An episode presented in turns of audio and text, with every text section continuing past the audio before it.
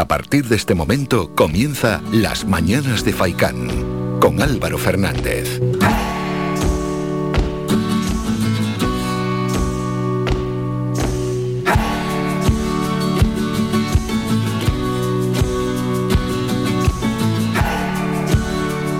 ¿Qué tal? Muy buenos días. Bienvenidos a Las Mañanas de Faicán. Es miércoles 9 de febrero, 8 y media de la mañana y reciban un saludo de Mingo Montes de Oca en el apartado técnico y otro de mi parte de Álvaro Fernández. Buenos días, bienvenidos. Buenos días, Mingo. Recordamos a todos aquellos que quieran participar, lo pueden hacer como siempre en el número de teléfono habitual de Radio Faicán, el 928 70 75 25. Se llama ahora y se entra en directo es el mejor momento. Luego ya nos lanzamos con protagonistas y entrevistas y apenas hay hueco. Es el mejor momento para llamar y participar, quejas, sugerencias, opiniones, críticas. Seguro que algo está pasando, ¿no? Y que algo nos gusta. Pues hay que dejar constancia de ello. Si no, no se toman medidas para cambiar esa situación. De hecho, aquí en Telde ha habido oyentes que se han quejado de cosas y luego se han modificado. Al final toman nota, ¿eh? quienes tienen que tomar cartas en el asunto. 928 70 75 25 y si no alguno el que nos quiera enviar un WhatsApp 656 60 96 92. Bueno, ese número de teléfono que vale para cualquier asunto. Incluso nos ha llamado a veces algún oyente que quiere participar en el programa, que quería una entrevista porque va a realizar no sé qué cosas milagrosas que voy a intentar hacer esto. Bueno, pues sí, sí, sí. Hay veces que, que se marcan retos y objetivos sorprendentes o son causas benéficas y los oyentes quieren tener voz, claro, faltaría más. Bueno, vamos a recordar varios asuntos en este inicio de programa y vamos con las noticias municipales. Recordamos los datos de la COVID, nos gusta al inicio del programa pues, ver cómo va la situación. Hemos registrado 1.446 nuevos casos de COVID-19 en las últimas 24 horas.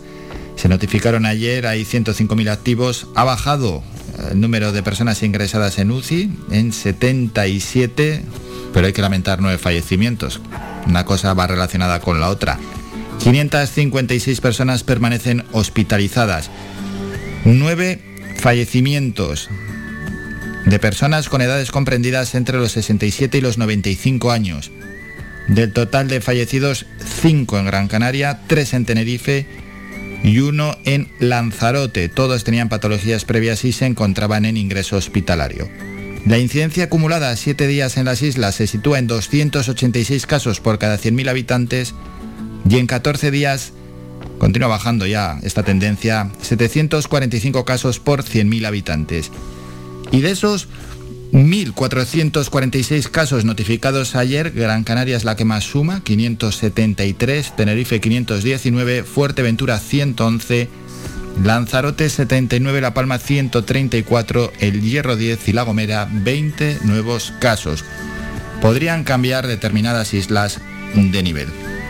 Y queremos felicitar a dos actores hay cuatro personas españolas que van a tener presencia en los próximos premios Oscar y felicitar también a una pareja, Penélope Cruz y Javier Bardem, que son pareja y que están nominados a Mejor Actor y Mejor Actriz. Ojo, ¿eh? Esto tiene un mérito enorme.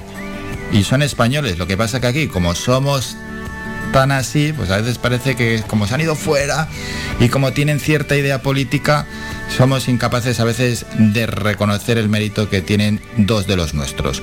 Mejor actriz protagonista para Penélope Cruz con su papel en Madres Paralelas, esa película de Pedro Almodóvar de la que ya hemos hablado en la sección Videoclub con Ado Santana y mejor papel de eh, protagonista, de actor para Javier Bardem en Bain de Ricardos.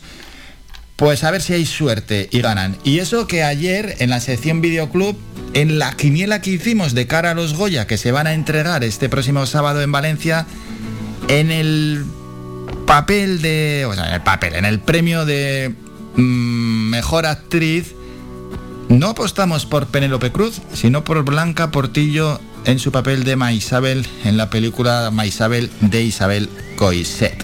Bueno, oye, las quinielas son así. En cualquier caso, Para los Oscars quedan unas cuantas semanas, suerte para Bardem, para Penélope Cruz y para los dos otros españoles que están nominados en dos categorías diferentes. Bueno, pues dicho esto, vamos rápidamente con el sumario. Tenemos que anunciar a continuación lo que vendrá, que es mucho. La primera hora de programa es plenamente informativa. A las 9 y 5 nos vamos al Colegio Roque Aguairo de Agüimes porque celebra su 50 aniversario recordando su historia. Y así nos adentramos en un colegio y conocemos cómo están viviendo la situación pandémica. 9 y 35, nuestro experto en salud, Iván Tardón, experto en nutrición, mejor dicho, nos trae los peligros de comer exceso de proteínas. Después, la experiencia de marketing y comunicación de Presidents protagoniza la décima edición de Canarias Comunica. Nos hablará de ello Natalia Santana, directora general de Infecar. Hay que hablar con Ulises Martín de la novela Atistirma. Un lujazo tener aquí al profesor y doctor en historia Ulises Martín. Una ficción novelada en torno a la conquista de Gran Canaria. Después, ojo al protagonista, Mingo, que tú eres experto en esto. Diego Vidal llega en la sección Los eSport en la onda, cofundador de Comainu Sport Entertainment que es una agencia que lo está petando. Y terminaremos el programa con la psicóloga Soraya Puerma hablando de los abusos sexuales en la iglesia. Lógicamente, de cómo influye del factor psicológico. Con todo esto nos vamos de municipio en municipio.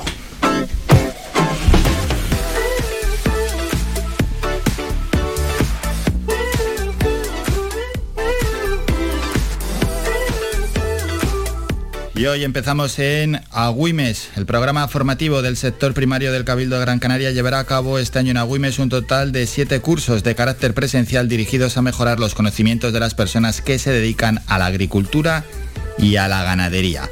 En el ámbito de la agricultura, durante el mes de marzo se realizará un curso de elaboración de compost. En mayo, un curso básico de manipulador de productos fitosanitarios. En septiembre, otro de iniciación a la horticultura ecológica. Y en noviembre, un nuevo curso de adquisición de nociones básicas para el cultivo de frutales. En Agüimes también en noviembre se realizará un curso de buenas prácticas agrícolas y ganaderas regado, regando con agua regenerada. Y ya en el campo de la ganadería, en febrero, se llevará a cabo un curso de gestión telemática y en abril otro sobre la gestión informatizada y los trámites digitales necesarios para una explotación ganadera. Todo en Agüimes. Cambiamos de municipio, Las Palmas de Gran Canaria. El ayuntamiento mejorará la seguridad de peatones y vehículos en el barrio de La Minilla a través de las obras de estabilización de las laderas de la calle Habana, una actuación que ya está en marcha y que ha supuesto una inversión de 284.500 euros. Escuchamos al alcalde Augusto Hidalgo. Que estaban requiriendo los vecinos de este entorno de hace mucho tiempo porque, como ven, la ladera era muy inestable, perjudicaba a cada vez que había una lluvia, incluso lluvia menor desprendimiento, ya había habido un desprendimiento que había afectado a varios vehículos de la zona y en algunos tramos está a 6 metros de las viviendas de las casas. El alcalde ha explicado que la actuación se está llevando a cabo con una técnica nueva, empleando un robot específico que agiliza los trabajos haciendo que sean un 50% más rápidos. Mientras, Francis Candil reprocha al ayuntamiento la inacción en cuanto al plan de prevención de residuos aprobado en el Pleno hace un año. El portavoz de Coalición Canaria en el Ayuntamiento de Las Palmas de Gran Canaria advierte del caos que genera a la ciudad el cierre del vertedero del Salto del Negro en 2025 si el Ayuntamiento continúa sin implementar una política activa con planes de tratamiento de reciclaje. El Plan Integral de Residuos de Canarias ya avisa de que el vertedero que está en el ecoparque del Salto del Negro tiene previsto su vida eh, final para el año 2025. Es decir, a partir del año 2025, en el Salto del Negro no vamos a poder seguir enterrando los residuos según nos plantea el PIRCAN. Así considera que a tan solo tres años del futuro cierre del vertedero la situación generará un caos en torno a la basura que se produce en la ciudad. En Telde, el próximo viernes 11 de febrero se presenta en la Biblioteca Municipal Saulo Torón, Torón perdón, a las 7 de la tarde. Se trata en la segunda antología Palabra y Verso de la Asociación de Escritores y Escritoras que lleva el mismo nombre. Esta edición de antología Palabra y Verso cuenta con 250 páginas de extensión y supone la segunda obra colectiva del grupo desde que se iniciara en este formato literario con la primera publicación en 2017. En Valle Seco, el ayuntamiento, a través del personal de la empresa municipal SOM de Valle, está ejecutando el rebaje de las aceras en intersecciones de las calles del casco del municipio, comenzando entre Perojo y Alcalde Vicente Arencibia, con el propósito de mejorar la movilidad y accesibilidad urbana de las personas.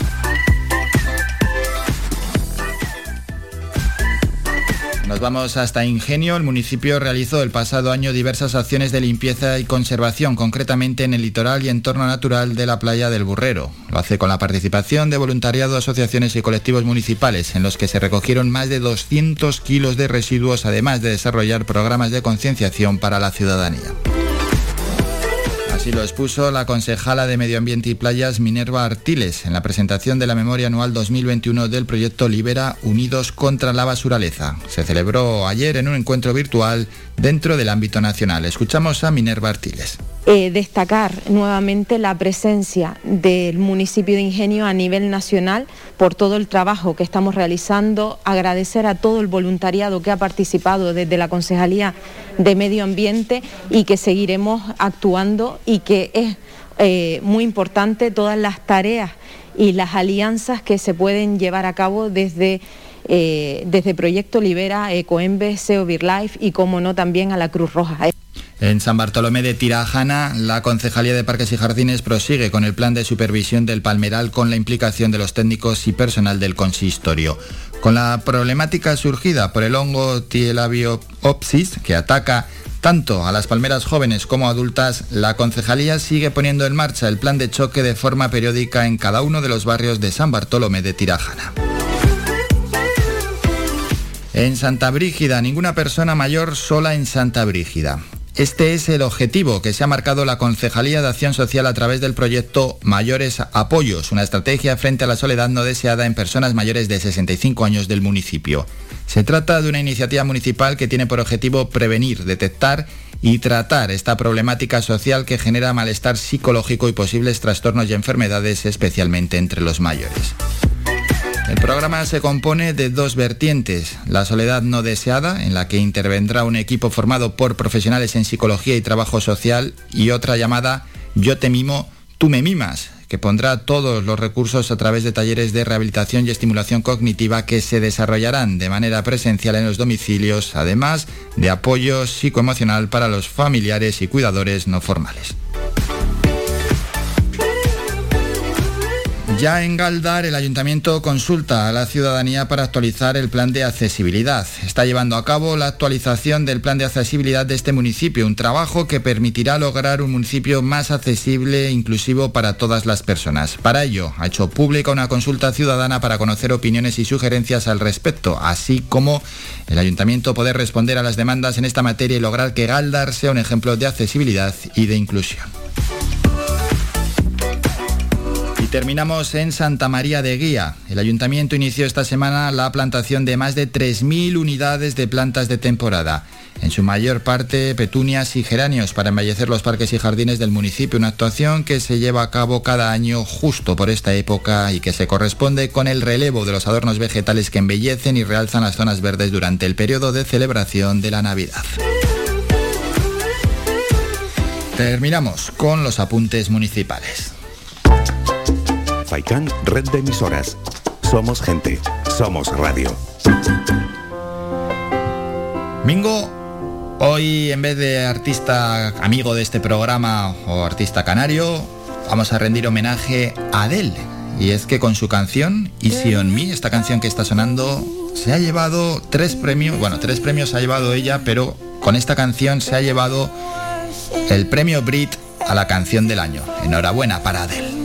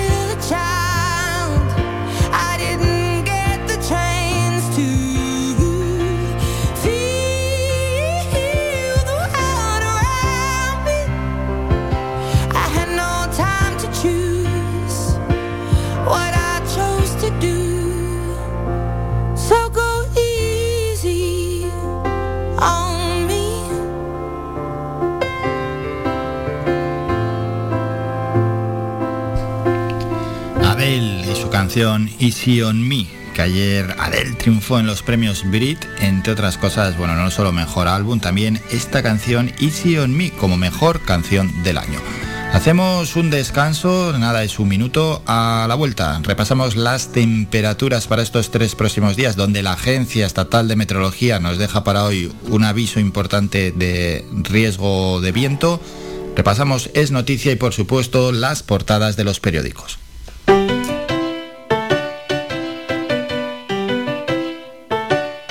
Estás escuchando Faikan Red de emisoras Gran Canaria. Sintonízanos en Las Palmas 91.4. Faikan Red de emisoras. Somos gente. Somos radio.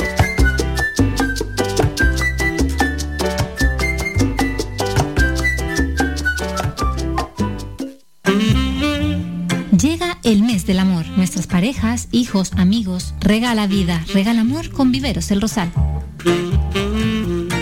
Le ofrecemos para estas fechas una variedad de artículos donde obtener el regalo perfecto. Ramos, centros de flores, orquídeas, artículos de regalos. Visítanos y llénate de vida con nosotros. Nos encontrarás en Montaña Los Veles, Agüimes. Teléfono 928 78 14 61. Domingo 13 de febrero abriremos de 9 de la mañana a 2 del mediodía. Viveros El Rosal. Síguenos en nuestras redes sociales.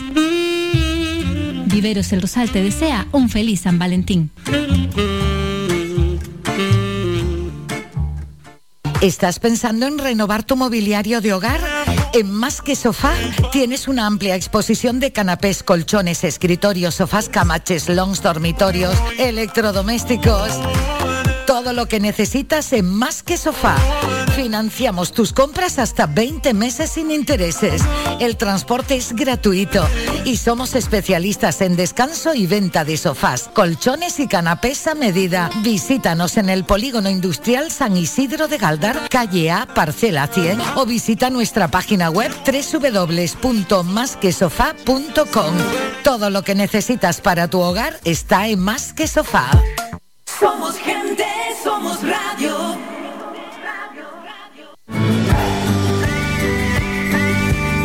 Escuchas Las Mañanas de Faicán con Álvaro Fernández.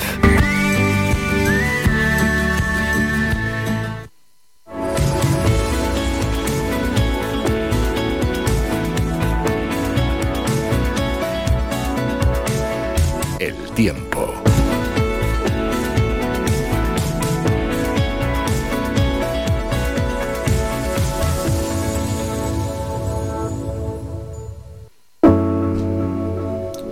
Momento ya para el repaso a las temperaturas. Venga, vamos a conocer lo que tendremos en nuestra isla para hoy, mañana y pasado. Vamos a las palmas de Gran Canaria. Tenemos lo siguiente para hoy, principalmente nubes altas, aunque luego se espera algo más de nubosidad. Mañana cielos despejados y el viernes intervalos nubosos, cielos principalmente despejados. Las temperaturas mínimas 18 grados, las máximas 25 grados y hoy AEMET nos da ese aviso de importante por viento. Pasamos a la zona de Telde, nubes altas para hoy. Para esta tarde se espera algo de nubosidad. Mañana y pasado cielos despejados. Las mínimas 17 grados, las máximas 25 y ese aviso también de viento para el este, sur y oeste de Gran Canaria. Vamos a la zona este y sureste. Tenemos lo siguiente para hoy. Bueno, intervalos nubosos. Mañana y pasado cielos despejados. Tenemos las temperaturas mínimas 17 grados, las máximas 25 y también aviso de viento. En la zona oeste para hoy Cielos despejados, aunque a ratos estará cubierto, y luego ya para los dos próximos días, eh, cielos, ya sí que sí, poco nubosos. Las temperaturas mínimas 16 grados y las máximas 28 grados. También ese aviso de viento. En el sur de la isla tenemos lo siguiente para hoy Cielos despejados, aunque puede haber algo de nubosidad. Y para el jueves y para el viernes, eso sí, ya sí que cielos poco nubosos. Las temperaturas mínimas 18-19 grados y las máximas en torno a los 28-29 grados. Para hoy también aviso de viento, incluso en el sur de nuestra isla. Y vamos a terminar en la cumbre. Se espera algo de nubosidad para hoy. Mañana y pasado cielos despejados. Tendremos unas temperaturas en la cumbre que irán en descenso hasta los 14 grados para mañana de mínima, los 11 ya para el viernes y las temperaturas máximas en la cumbre de Gran Canaria en torno a los 21 grados.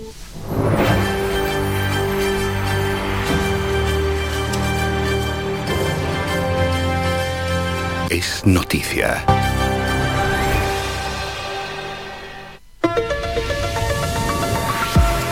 Y es noticia que AMPE Canarias denuncia que el personal docente de los colegios participantes en el programa piloto de vacunación de menores de 5 a 12 años contra la COVID-19 en centros educativos está recibiendo amenazas de colectivos antivacunas.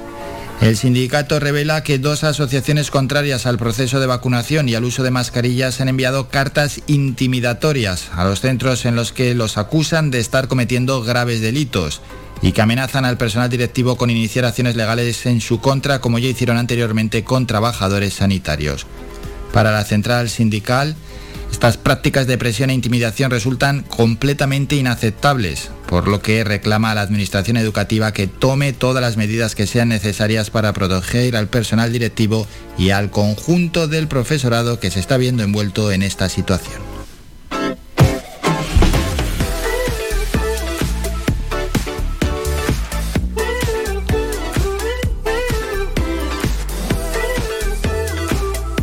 Esto, vamos con el repaso a las portadas de los periódicos. Esto es un no parar. El mundo en la foto de portada a punto de darse un abrazo. Mañueco y Ayuso en plena calle. Esa es la foto. Titular, Sánchez reta a la ley electoral y usa el BOE para hacer campaña. El Consejo de Ministros aprueba los planes estratégicos para el campo y contra la despoblación a solo cinco días de las elecciones. La razón en la foto de portada, Isabel Díaz Ayuso recibió ayer un baño de masas en su visita a Valladolid para apoyar a Mañueco. Ese es el pie de foto y lo que ha escrito La razón. El resultado del 13F no condicionará a las andaluzas. Ayuso dijo ayer pactaría con el partido Ortega Lara antes que con los que pactan con quienes lo secuestraron. La líder madrileña apoya a Mañueco y defiende sin complejos el proyecto del PP. En el país, Bardén, en la foto de portada. Cuatro españoles pisarán la alfombra roja de los Oscar. Y uno es él. La reforma laboral hace fijos a 280.000 empleados de la construcción. Solo esta medida bajará la tasa de temporalidad dos puntos, al 23%. Putin ningonea a Macron y solo contempla acuerdos con Estados Unidos. Moscú dice a París que el liderazgo de la OTAN lo tienen otros países. Y vamos con el periódico, el último que nos toca, que es ABC. Dice así, es la misma foto de portada ABC que la que nos traía el mundo, igual, idéntica, lo que pasa que más grande, a punto de darse un abrazo, Mañoco y Ayuso en plena calle. El PP moviliza a Ayuso y Sánchez tira de billetera europea. Inquietud en Génova por si la subida de Vox en Castilla y León perjudica a Casado y a Moreno. El gobierno utiliza el Consejo de Ministros para aprobar ayudas agrícolas a cuatro días del 13F.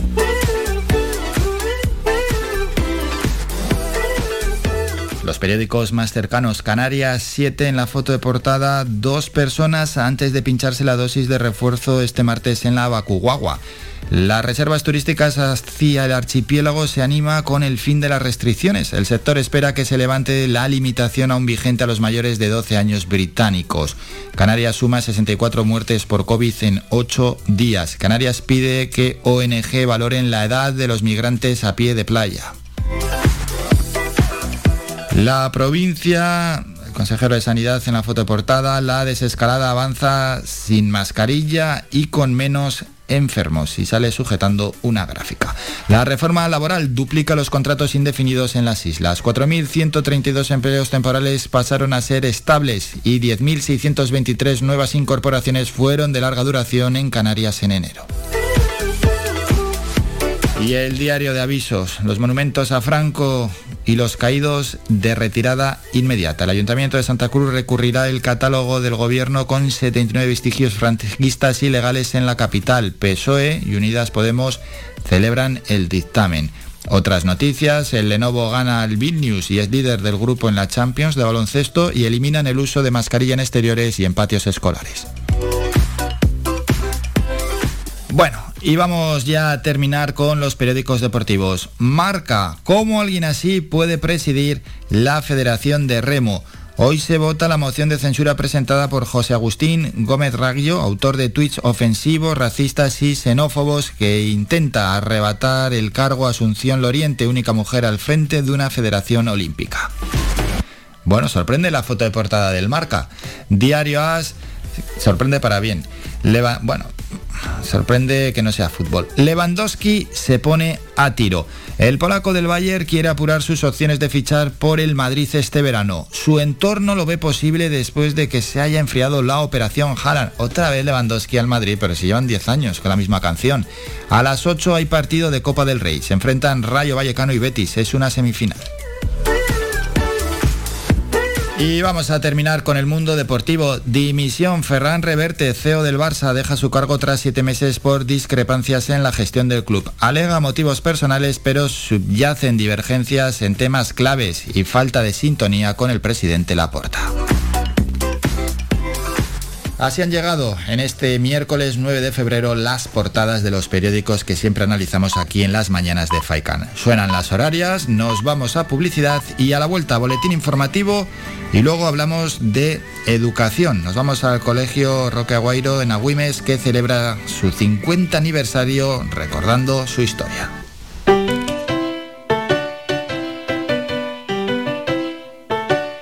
Estás escuchando Faikan Red de emisoras Gran Canaria.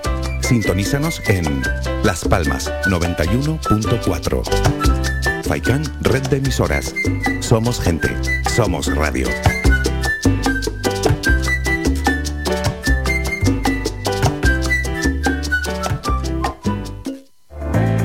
Faikan Red de emisoras, emitiendo desde Gran Canaria, Lanzarote y Fuerteventura para el mundo. Escúchanos en internet www.radiofaikan.com. Las mejores carnes asadas en el asador horno tradicional con una leña seleccionada te lo ofrecemos en el restaurante grill El Alpendre de los Abuelos. Contamos con una amplia variedad de entrantes, ensaladas elaboradas con productos locales. No olvides preguntar por nuestros postres caseros. En el restaurante grill El Alpendre de los Abuelos ponemos a tu disposición nuestra amplia sala y experiencia para cualquier reunión de amigos o empresa. Tu cena con nosotros será todo un éxito. Teléfono 928 98 38 90. Estamos ubicados en la calle Ancor número 5 en Mar Pequeña, al lado de Radio Faicán.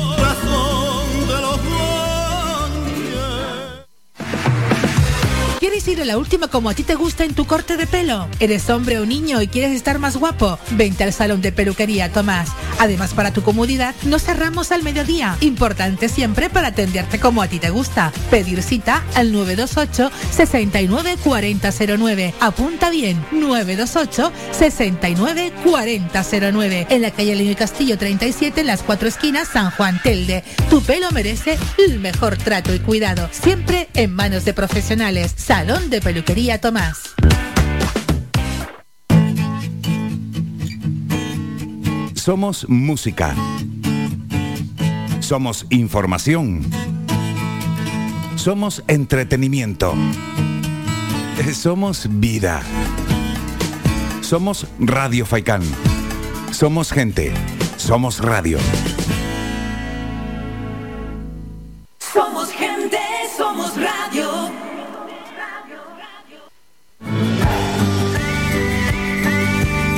Escuchas Las Mañanas de Faicán con Álvaro Fernández.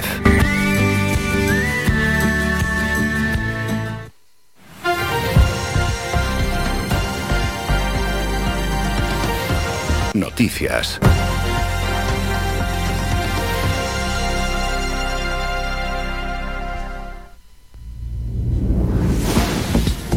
Momento ya para un nuevo boletín informativo. Canarias registra 1.446 nuevos casos de COVID-19 en las últimas 24 horas.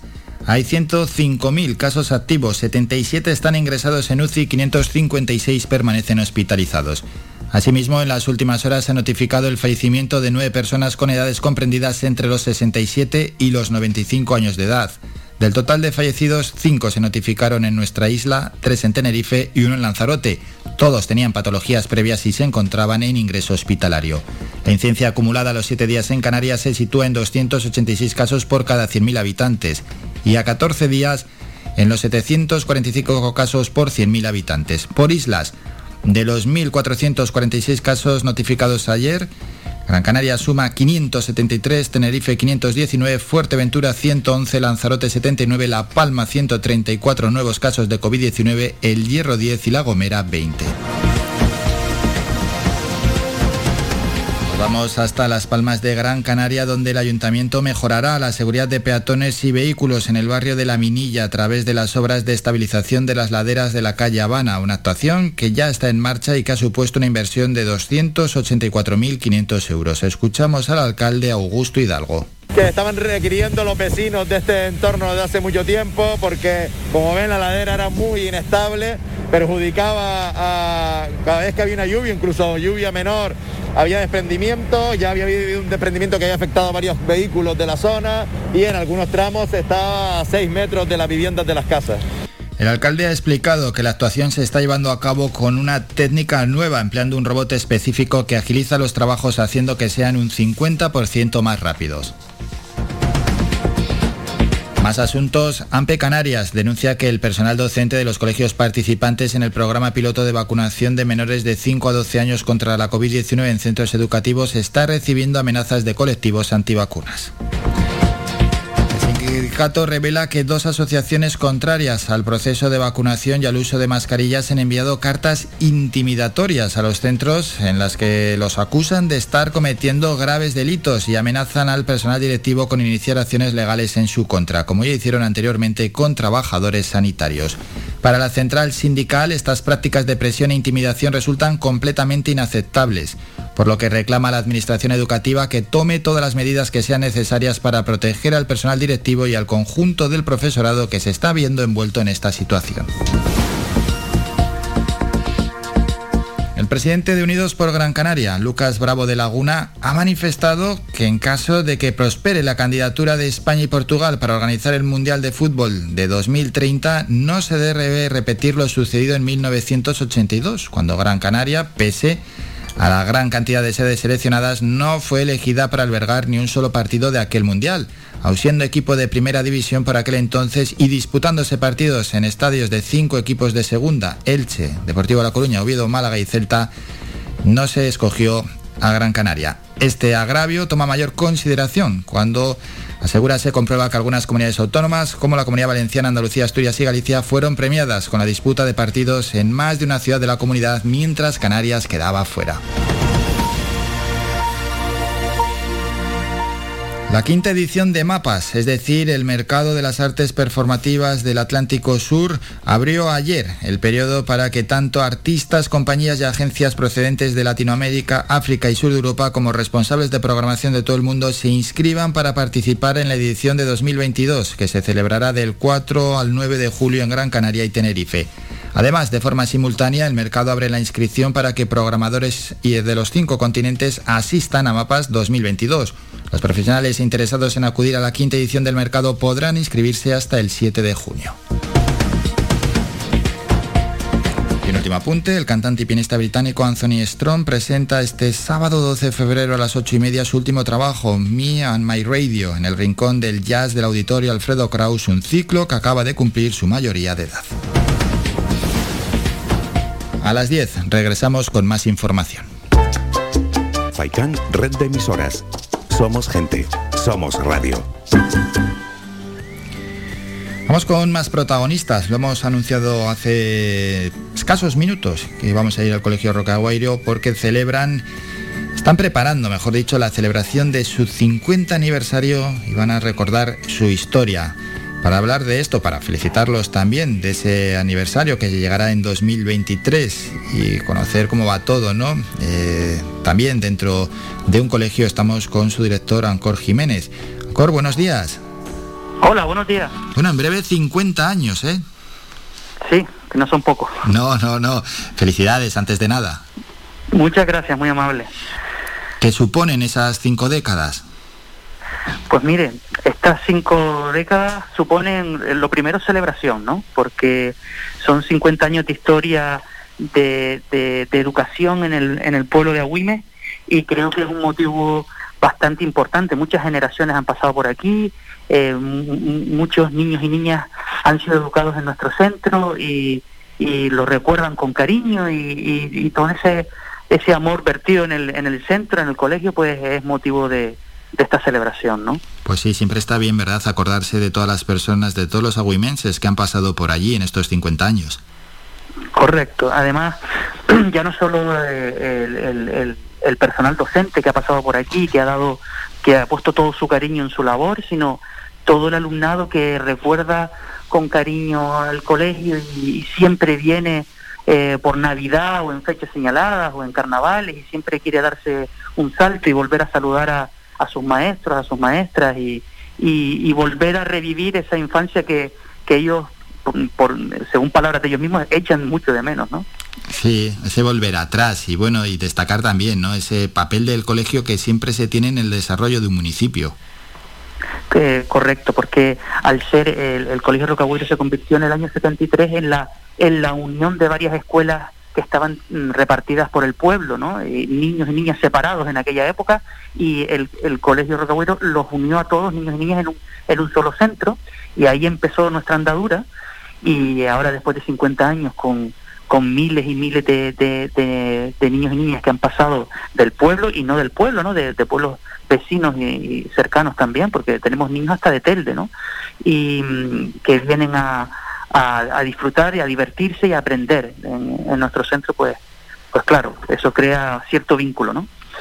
Aprender y, también divertirse, importante, ¿eh? que ha recalcado esa diversión. Por supuesto. Eh, mm, yo cuando llegué a este colegio, hace ya 16 años, pues lo primero que se me dijo es, mm, aquí los niños tienen que venir felices y salir felices.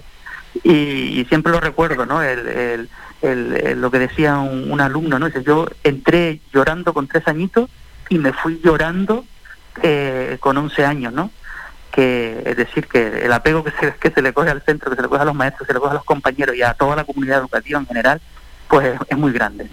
¿Cómo se puede trabajar desde el profesorado para que a la vez que se aprende también los alumnos puedan divertirse? Pues mire, eso ya se basa en la metodología, en la filosofía del centro, en la idiosincrasia del centro. Eh, Eh, hablábamos el otro día de, cómo nosotros, la, cómo la educación ha cambiado a lo largo de los años, ¿no? Ya no es posible educar como se educaba en los años 70, como cuando empezamos, ni, en los años 80. La sociedad demanda otras otras cosas y, y, hay más hay más unos recursos innovadores que no podemos dejar de lado. Entonces, eh, gamificación, tecnología de la ciencia y de la información, de la comunicación, eh, todo eso hay que mezclarlo eh, y, ofrecerlo y ponerlo a disposición del alumnado para que aprenda de la, como decíamos, de la manera más divertida, de la manera más amena y alcanzando a todos los niveles y a, y a, y a la idiosincrasia de cada uno de nuestros alumnos y alumnas. ¿no?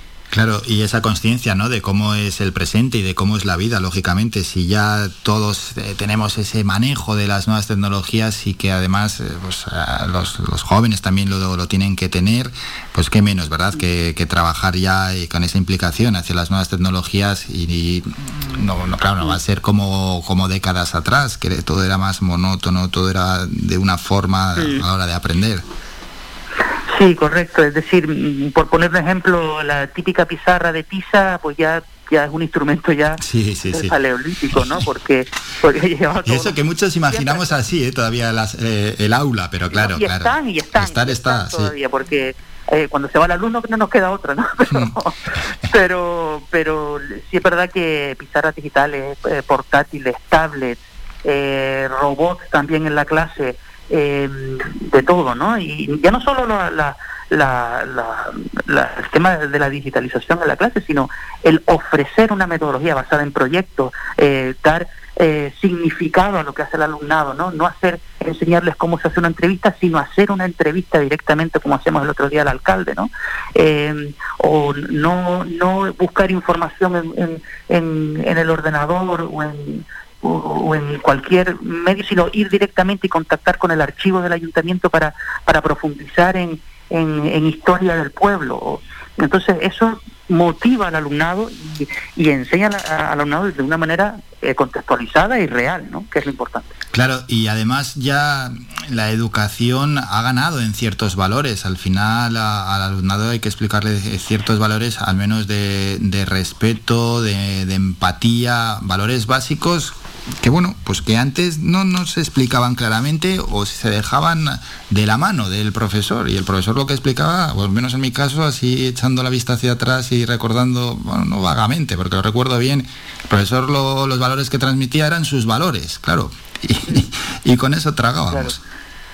Claro, de, de hecho, yo creo que cualquier maestro o maestra estaría de acuerdo conmigo, ¿no? Nosotros enseñamos eh, sin, sin poder olvidar cómo nos enseñó nuestro maestro, maestra cuando éramos pequeños, ¿no?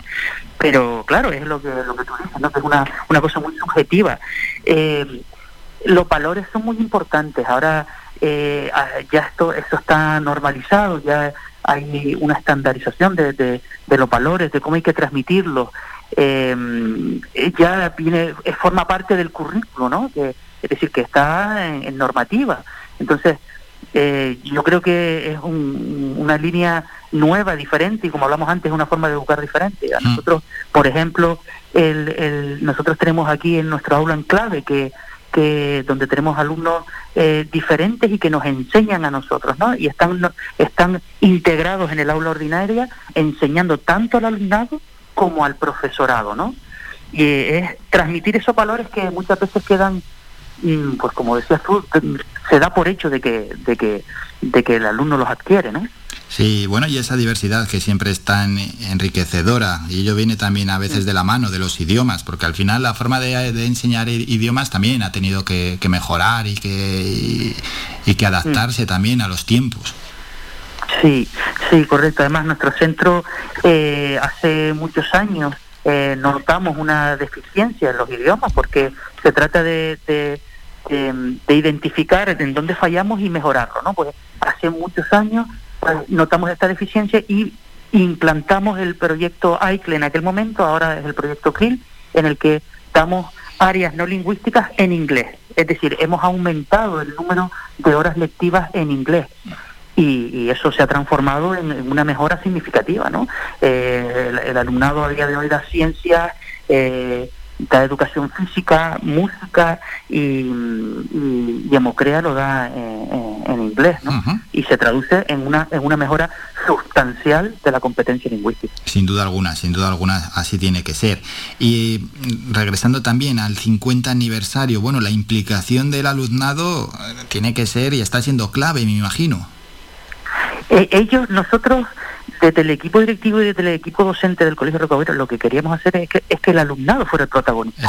es. decir, no dirigir nosotros una fiesta, sino que ellos crearan su propia fiesta, que ellos cre buscaran la información, porque hemos tenido que informarnos de los orígenes de nuestro centro, nos ha valido para meter ese trabajo dentro del aula en todos los niveles, y son ellos los que están investigando, son ellos los que están haciendo entrevistas y son ellos los que se están documentando y son ellos los que van a crear la, la, celebración, ¿no? A quien no le gusta hacer una fiesta, no solo divertirse en la fiesta, sino yo creo que una parte importante y también súper divertida es hacer la fiesta y crearla y diseñarla. Bueno, pues él, lo vamos a dejar en manos del alumnado y que ellos sugieran lo que es más divertido más conveniente para, para celebrarlo. Sí, al final, aunque este método ¿no? de educación activa pues mm, requiere mayor esfuerzo por, por, el alumnado, en este caso por los jóvenes, al final yo creo que es la mejor forma de, aprender, porque te implicas, tienes que... Se aprende haciendo, ¿no? Se, aprende haciendo, sí, sí, que no, no te quedas de una manera pasiva, como a veces cuando estabas recibiendo clases y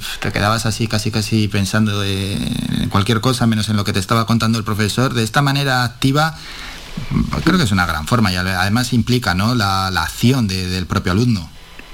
Claro, eh, antiguamente eh, el profesor llegaba a su clase, cerraba la puerta, eh, eh, llegaba a su aula, cerraba la puerta y daba su clase, ¿no? Y tú hmm. y el alumnado, pues, mm, si querías atender al profesor lo atendías, si no, te quedabas con eso. Ahora el, el, aula está abierta, entran diferentes profesores profesoras con diferentes metodologías.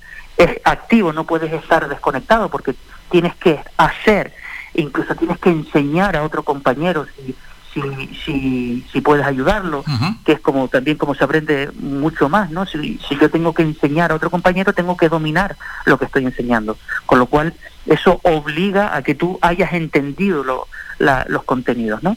Entonces, esa manera activa y esa manera en la que el alumnado es el propio protagonista de su, de su aprendizaje, yo creo y, está demostrado que es, ideal, ¿no? Sí, sí, sí, sí, qué bueno, qué bueno, qué bueno. Y Ancor, ya una última cuestión. Eh, ¿Qué tal se está trabajando? ¿Cómo estáis llevando la situación pandémica en la que ya llevamos pues casi dos años? ¿Cómo se maneja esto desde dentro de un colegio?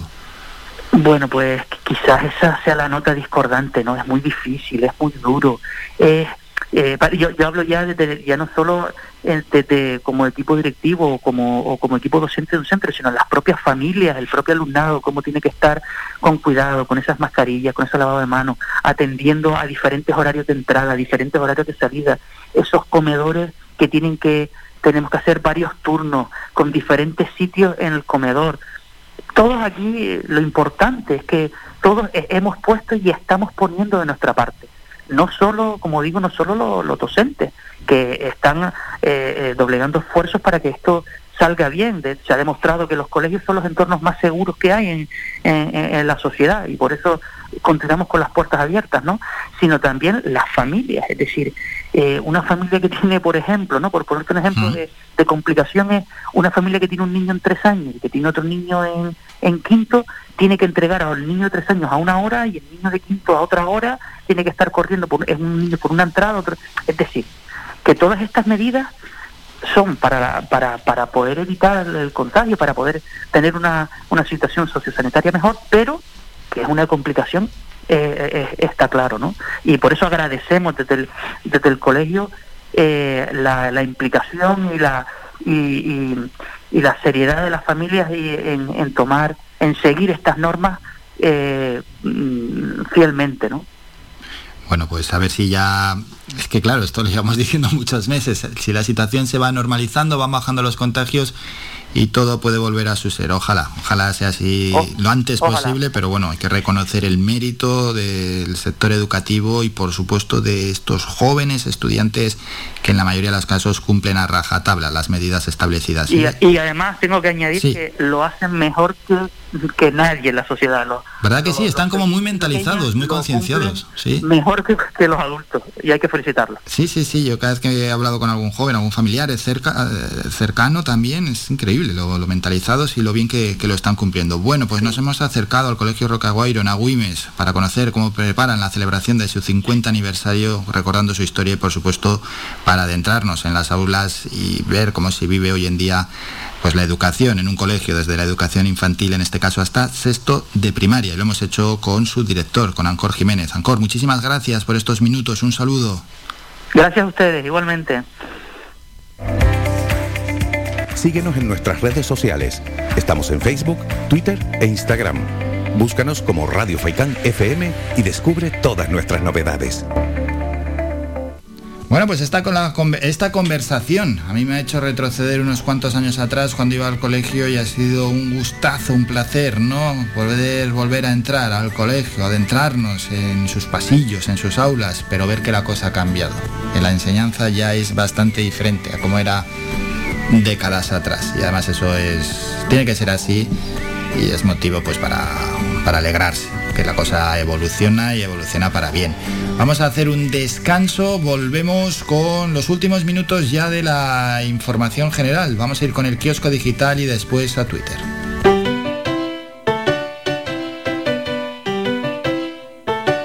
Estás escuchando Faikan Red de emisoras Gran Canaria. Sintonízanos en Las Palmas 91.4. Faikan Red de emisoras. Somos gente, somos radio.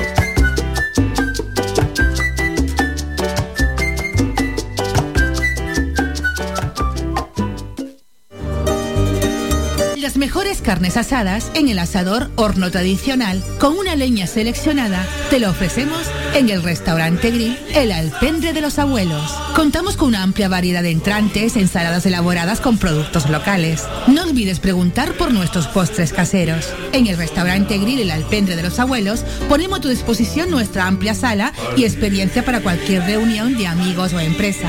Tu cena con nosotros será todo un éxito. Teléfono 928 98 38 90. Estamos ubicados en la calle Ancor número 5 en Mar Pequeña, al lado de Radio Faicán. Toma nota de este teléfono. La Asociación Benéfica ONG Ser Humano ofrece una línea para luchar contra la soledad no deseada. Si eres una persona mayor, llama al 900-953-439 o al 900-953-437. Llama o comparte este teléfono gratuito con quien pueda necesitarlo. Cuidemos a quienes nos cuidaron. Proyecto financiado por la Consejería de Derechos Sociales del Gobierno de Canarias. Somos gente, somos radio. Escuchas Las Mañanas de Faicán con Álvaro Fernández.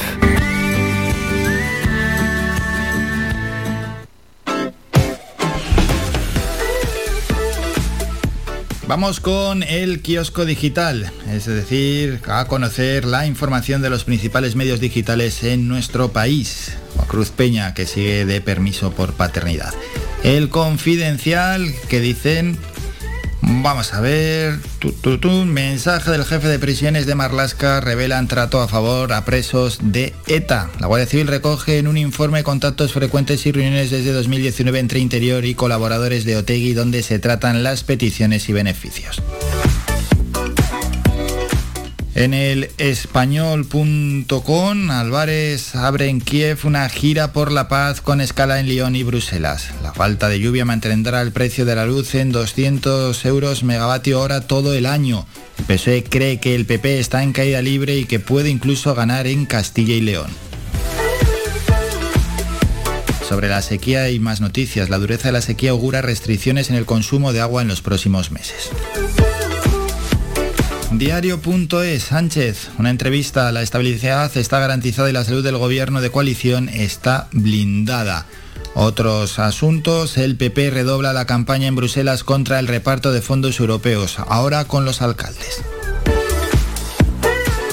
Ok, diario. El PSOE pide a los españoles no desperdiciar comida y llevarse las sobras de los restaurantes. Pero eso lo dice Carlos Cuesta, no es que lo esté pidiendo el, el PSOE.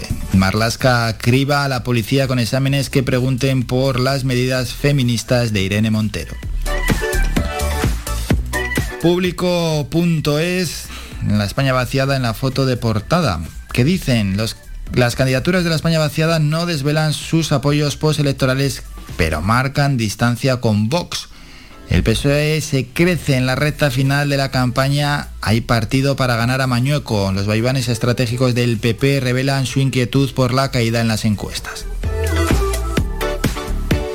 Y vamos a continuar. Huffington Post, a verlas venir. Ucrania estancada, la diplomacia pisa el acelerador mientras sigue el movimiento de tropas y en la foto un soldado. Lo más del día, el PSOE se ve más fuerte cada día. El PP va en caída libre, ganamos y gobernamos.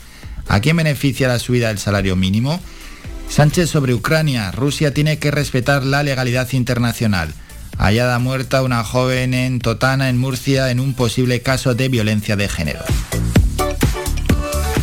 Y vamos a terminar con periódicos económicos. El economista.es, la banca conduce al IBEX 35 una rentabilidad por dividendo histórica dos años después de que la pandemia impactara en las bolsas. El IBEX 35 ha vuelto a rentabilidades por dividendo históricas del 4%, en parte gracias al sector financiero y sobre todo al crecimiento de los beneficios tras dos años de impasse. Los bancos españoles han retomado retribuciones pre-COVID de entre el 30 y el 50% de payout. Terminamos con cinco días. La plantilla de la banca cobrará este año su primer pago por beneficios regulada por convenio. Orange, Vodafone y Más Móvil barajan sus cartas ante las fusiones. Hasta aquí el kiosco digital. Vamos a escuchar una canción y terminamos la información con Twitter. Fito y Fitipaldis. Cielo hermético.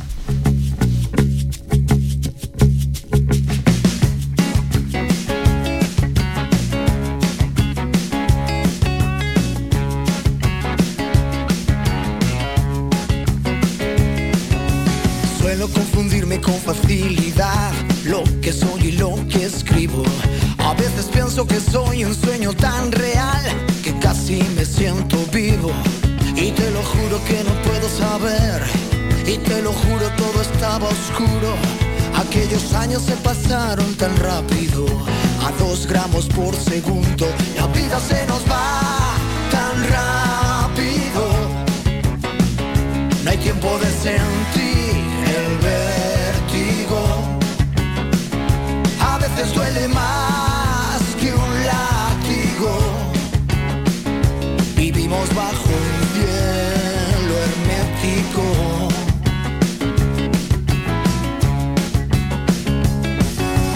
Sabes, si quieres que te adore como un santo, contagiame la risa y cúrame el espanto. No quiero recordarlo otra vez. Tarde, quizá para empezar ya sea tarde Quizás desde el principio fuera tarde y solo lo supimos después. La vida se nos va tan rápido. No hay tiempo de sentir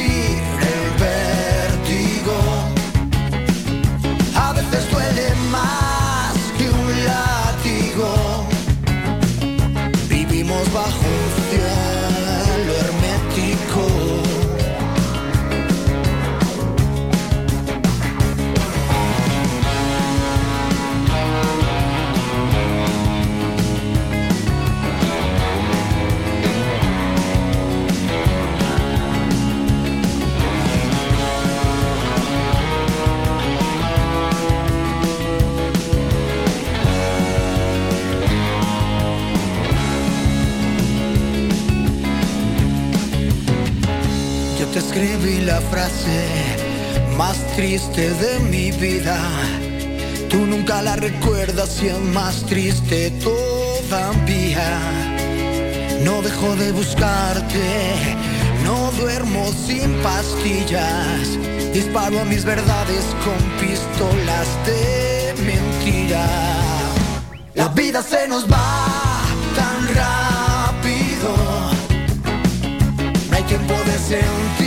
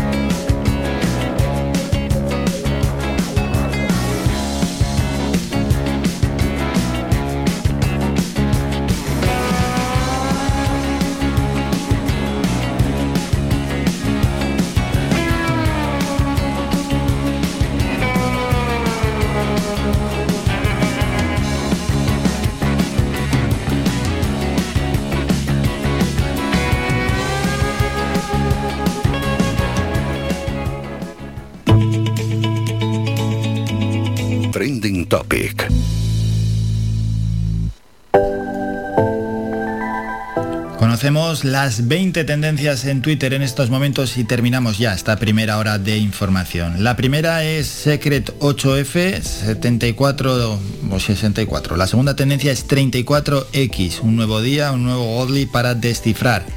Feliz miércoles. Es tendencia también. Albert Rivera deja el bufete de abogados Martínez Echevarría. Y claro, es tendencia, lo sigue siendo porque todos los medios digitales y políticos hablan de esto.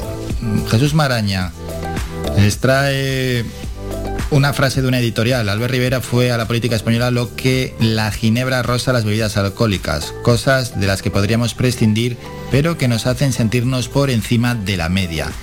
Huffington Post. A Rejón le vuelven los le llueven los me gusta por su reacción a las últimas noticias sobre Albert Rivera. Público. David Torres, su opinión dice Resultan terriblemente injustas las acusaciones de holgazanería que le han lanzado desde el despacho Martínez Echevarría cuando a la hora de trabajar al verlo da todo, empezando por las ganas. Más que tenemos, Totana, última hora, el país, una joven de 17 años que llevaba 24 horas desaparecida ha sido hallada muerta este miércoles en el trastero de una vivienda en Totana. La Guardia Civil ha detenido a un hombre de 19 años. La sexta es videojuegos, los ARC. Mary Station dice, os contamos cuándo sale, a qué hora podremos empezar a jugar y el precio mm, del nuevo y esperado videojuego Los Ark MMORPG de Amazon Games. Oscar nominaciones. Bueno, y vienen todas esas nominaciones, principalmente grandes nombres y entre ellos cuatro españoles y dos muy conocidos, como Penélope Cruz y Javier Bardén. Octava, el Chapuzas Informático Power. Choyómetro a fuego, Tom Holland, décima tendencia, Change, dice Antonio Banderas y Tom Holland, risas y complicidad, durante la presentación de Uncharted en Madrid.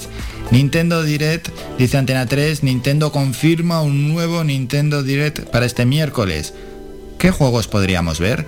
Wordle, Reverter, Zendaya también. ¿Qué más tenemos por ahí? Facebook e Instagram, dice la razón. Meta podría retirar Facebook e Instagram de Europa si no puede procesar los datos en Estados Unidos. La compañía considera probable tener que hacerlo antes las limitaciones que impone la regulación europea en materia de protección de datos.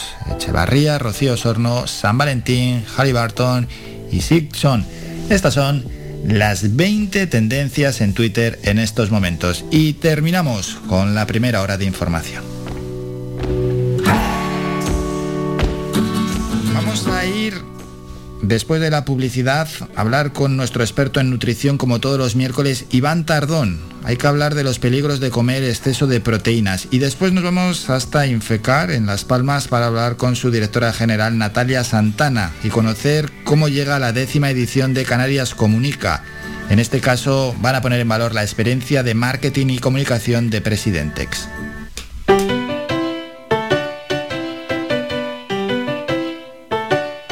Estás escuchando Faikan Red de emisoras Gran Canaria. Sintonízanos en Las Palmas 91.4. Faikan Red de emisoras.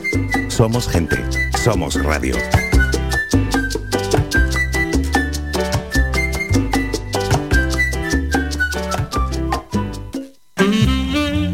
Llega el mes del amor. Nuestras parejas, hijos, amigos, regala vida, regala amor con Viveros El Rosal. Le ofrecemos para estas fechas una variedad de artículos donde obtener el regalo perfecto. Ramos, centros de flores, orquídeas, artículos de regalos. Visítanos y llénate de vida con nosotros. Nos encontrarás en Montaña Los Veles, a Wimes. Teléfono 928 78 14 61. Domingo 13 de febrero abriremos de 9 de la mañana a 2 del mediodía. Viveros El Rosal. Síguenos en nuestras redes sociales. Viveros El Rosal te desea un feliz San Valentín.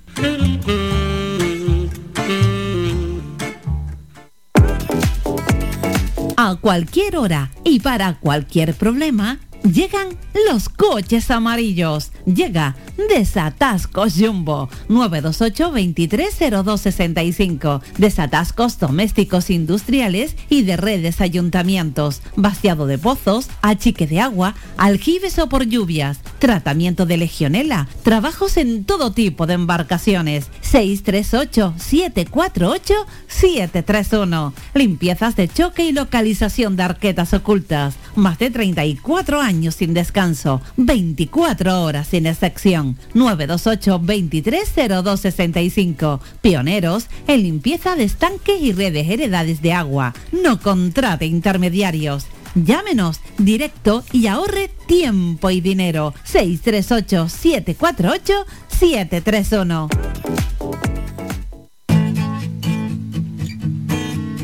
Somos música.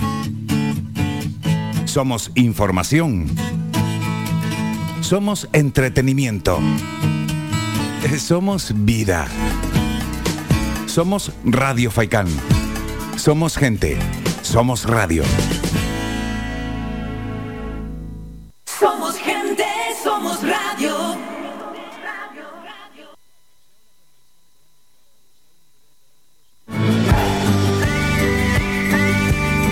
Escuchas Las Mañanas de Faicán con Álvaro Fernández.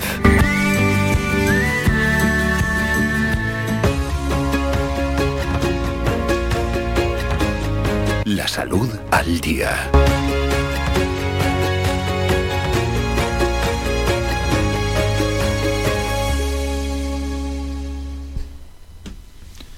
Continuamos en el programa y momento ya para saludar a nuestro experto en nutrición, Iván Tardón. Iván, buenos días. Buenos días, Álvaro. Bueno, ¿qué tal ha ido la semana, Iván? Bien, la verdad que una semana más normalita que las anteriores. Vale, bien, volviendo ya a la, a la normalidad entonces, ¿no? Sí, sí, bueno, pese al calor que tenemos ahora, que hay que estar adaptando un poco las dietas a- al calor, pero bueno, la verdad que, que mucho mejor que las semanas anteriores, que ya sabemos lo que pasó. Sí, sí, sí. Venga, pues vamos a mirar hacia adelante y vamos con un nuevo tema. En este caso vamos a hablar de los peligros de un exceso de proteínas. Sí, eh, realmente se ha puesto muy de moda ahora todo lo que sea eh, proteínas, rico en proteínas, eh, comidas eh, que sean altas en proteínas. Y bueno, eso no, no está lejos tampoco de tener un problema en un futuro a largo plazo. Más, bien, más bien a largo plazo porque normalmente no se ve a, a corto plazo, no se va a ver dentro de una semana, dentro de un, de un mes, sino a lo mejor se va a ver dentro de seis meses, un año o, o dos. Claro, ahí, ahí puede estar uno de los grandes problemas, ¿no? A veces cuando no vemos eh, cómo esto nos puede dañar así a muy corto plazo, continuamos y continuamos con las malas prácticas. Sí, porque al final todo tiene que estar en equilibrio, ¿no? Lo que hemos hablado de aquí para atrás siempre, siempre hay que tener más o menos un poquito de, conciencia a la hora de comer y que bueno, que por lo menos esté todo equilibrado, ¿no? Cuando tenemos un exceso de proteína en la dieta, pues lógicamente al final pues nos privamos de otros alimentos que también son importantes. Y, y al final, pues bueno, eh, pues ahora se ha puesto, como te decía, muy de moda, pues yogures ricos en proteína, leche rica en proteína, barritas ricas en proteína, los típicos batidos de, de gimnasio, pues ricos en proteína, y al final, pues un exceso de proteína en la dieta que, que puede llevarnos a problemas. Hmm, ¿Y eso de, de dónde viene Iván? De la propia industria, que bueno, que al final tira de marketing para vender nuevos productos, de, de dietas también, que bueno, pues otras veces hemos hablado, de otros tipos de dietas que se basan en esta ingesta muy muy calórica. Sí, bueno, aprovechando que, por ejemplo, hay una dieta que es una dieta hiperproteica o la dieta cetogénica o, o algo así, pues bueno, a- aparecen este tipo de productos, y aprovechando también que la gente pues intenta cuidarse, lo que es, digamos, la dieta fitness, eh, intentar pues mm, dar, digamos, esos alimentos o más posibilidades de alimentos hasta a este tipo de personas, pues lógicamente aparecen este tipo de productos. Que no digo que estén mal, porque realmente tienen una calidad bastante buena, pero siempre hay que utilizarlos con cabeza, ¿no? Porque al final una dieta solamente rica en proteínas, eh, al final nos va a faltar hidrato de carbono, eh, dentro de esos hidratos de carbono vamos a incluir también esas frutas que tienen vitaminas, minerales, con lo cual te- ya tenemos otro déficit. Eh, las grasas también son necesarias, sobre todo las grasas que sean saludables, poliinsaturadas, monoinsaturadas, pues al final tiene que aparecer también en la dieta. Y nos encontramos con dietas al final, pues con un porcentaje de, de proteína que puede superar hasta el 50%.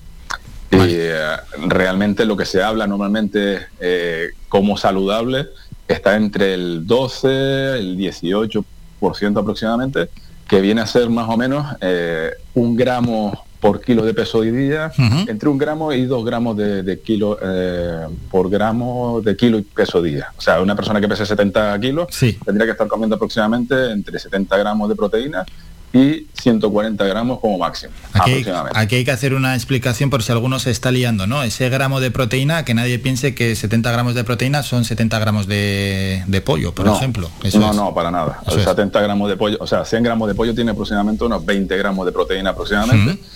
Con lo cual, bueno, pues ya más o menos haciendo una, regla de tres podemos saber más o menos cuánta proteína estamos comiendo. Eso es. Lo que pasa es que la, proteína no solamente está en el pollo, también la tenemos, por ejemplo, en el arroz, la tenemos en la pasta, o sea, en alimentos que a lo mejor pensamos que son solamente hidratos de carbono, realmente también tienen proteína, nos están aportando algo de proteína que al final pues también suma. Bueno, pues ahí deberíamos hacer el cálculo. No, por tanto tenemos esos productos proteicos a los que hay incluso personas, ¿no? que en la dieta le suman más proteína, es decir, toman esos productos e incluso la gran parte de su alimentación es carne, pescado, esos esos alimentos que ellos saben que tienen pues eh, que tienen bastante proteína. Sí, al final lo que te va a producir, pues, vale, estos alimentos tienen una base de nitrogenada que al final pues te va produciendo pues un aumento de urea, de ácido úrico, te puede eh, crear un problema renal, un problema en el hígado eh, a largo plazo, ¿vale? Entonces, cuando te haces una analítica de sangre, lo primero que sale pues puede ser pues esto, un poco de urea, ácido úrico, y ya eso es un indicativo de que algo tenemos que cambiar en la dieta.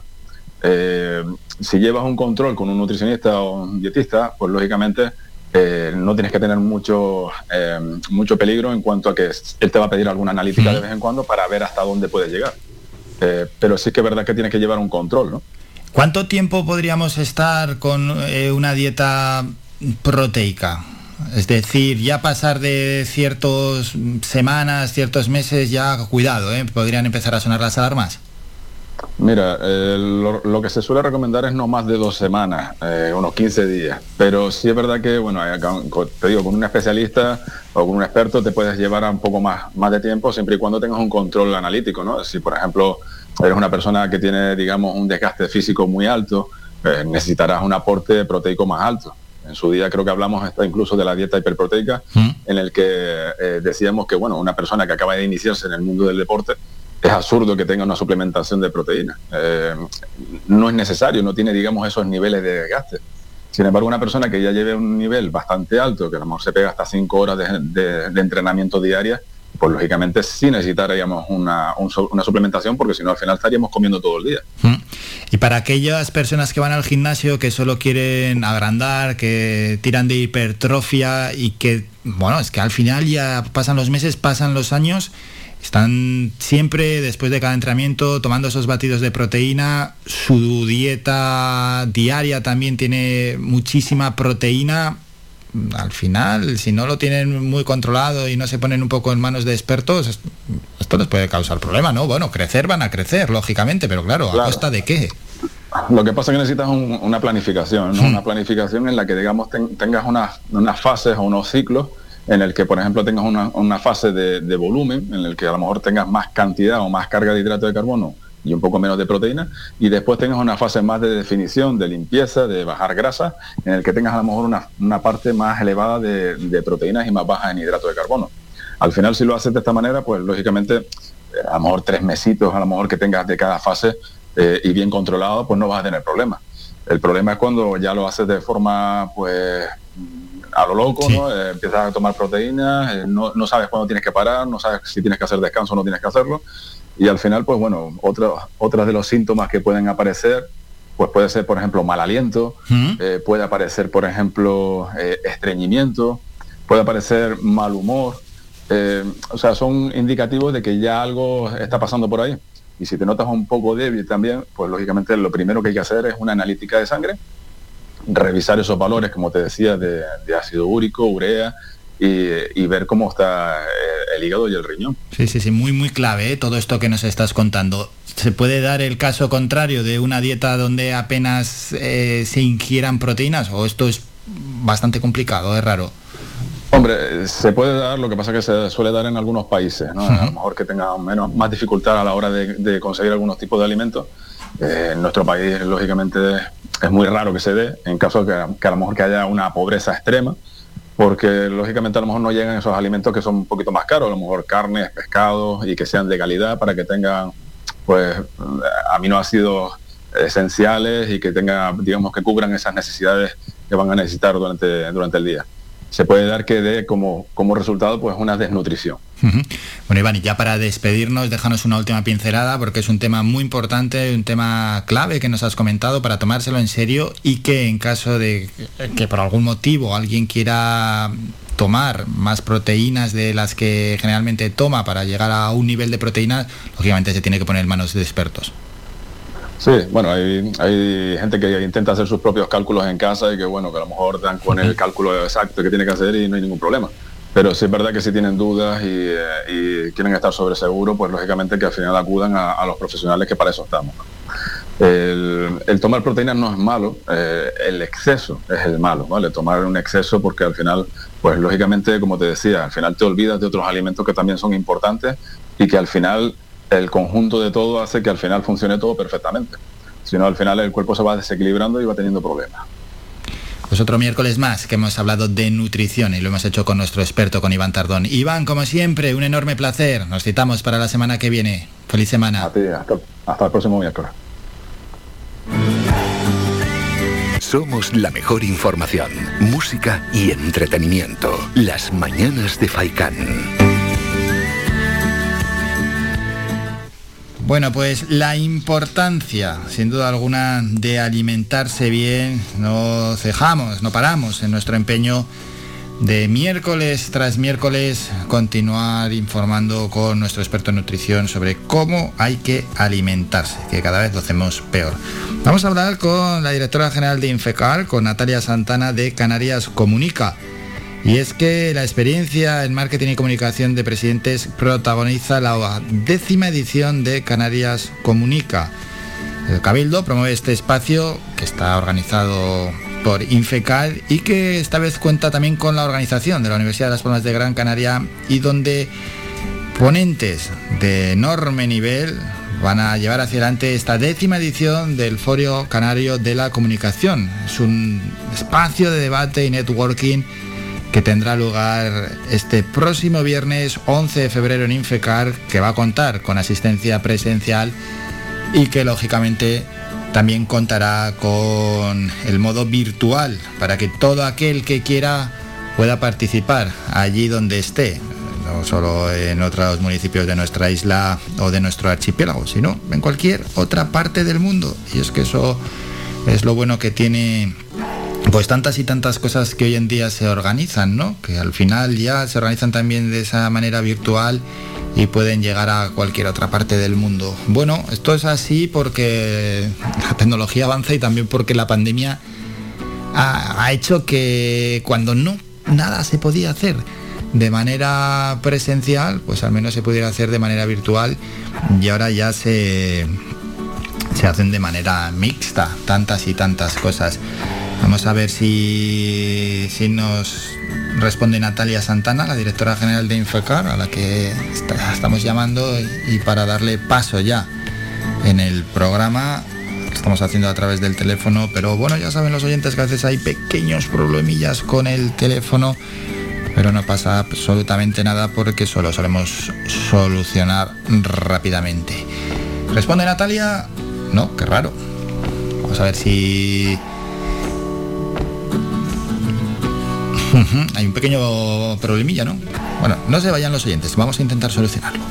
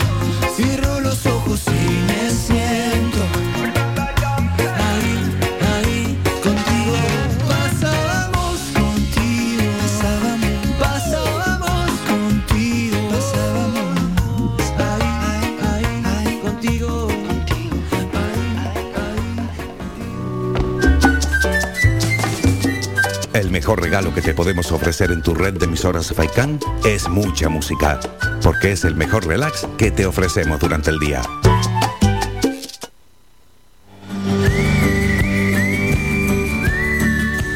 Bueno, vamos a saludar ya a Natalia Santana, directora general de Infecar, y hay que se ha cortado.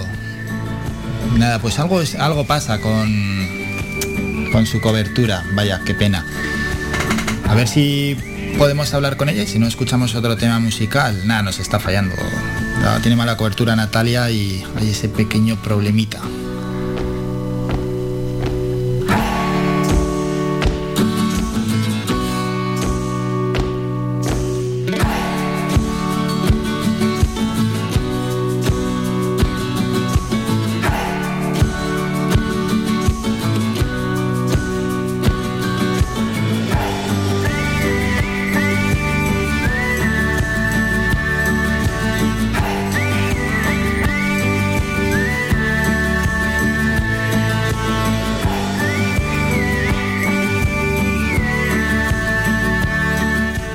escuchar otro tema musical. Vaya, qué pena, porque está fallando la cobertura, así que Mingo, escuchamos otro tema y luego ya seguimos con más asuntos. Ya hablaremos en otro momento de Canarias Comunica.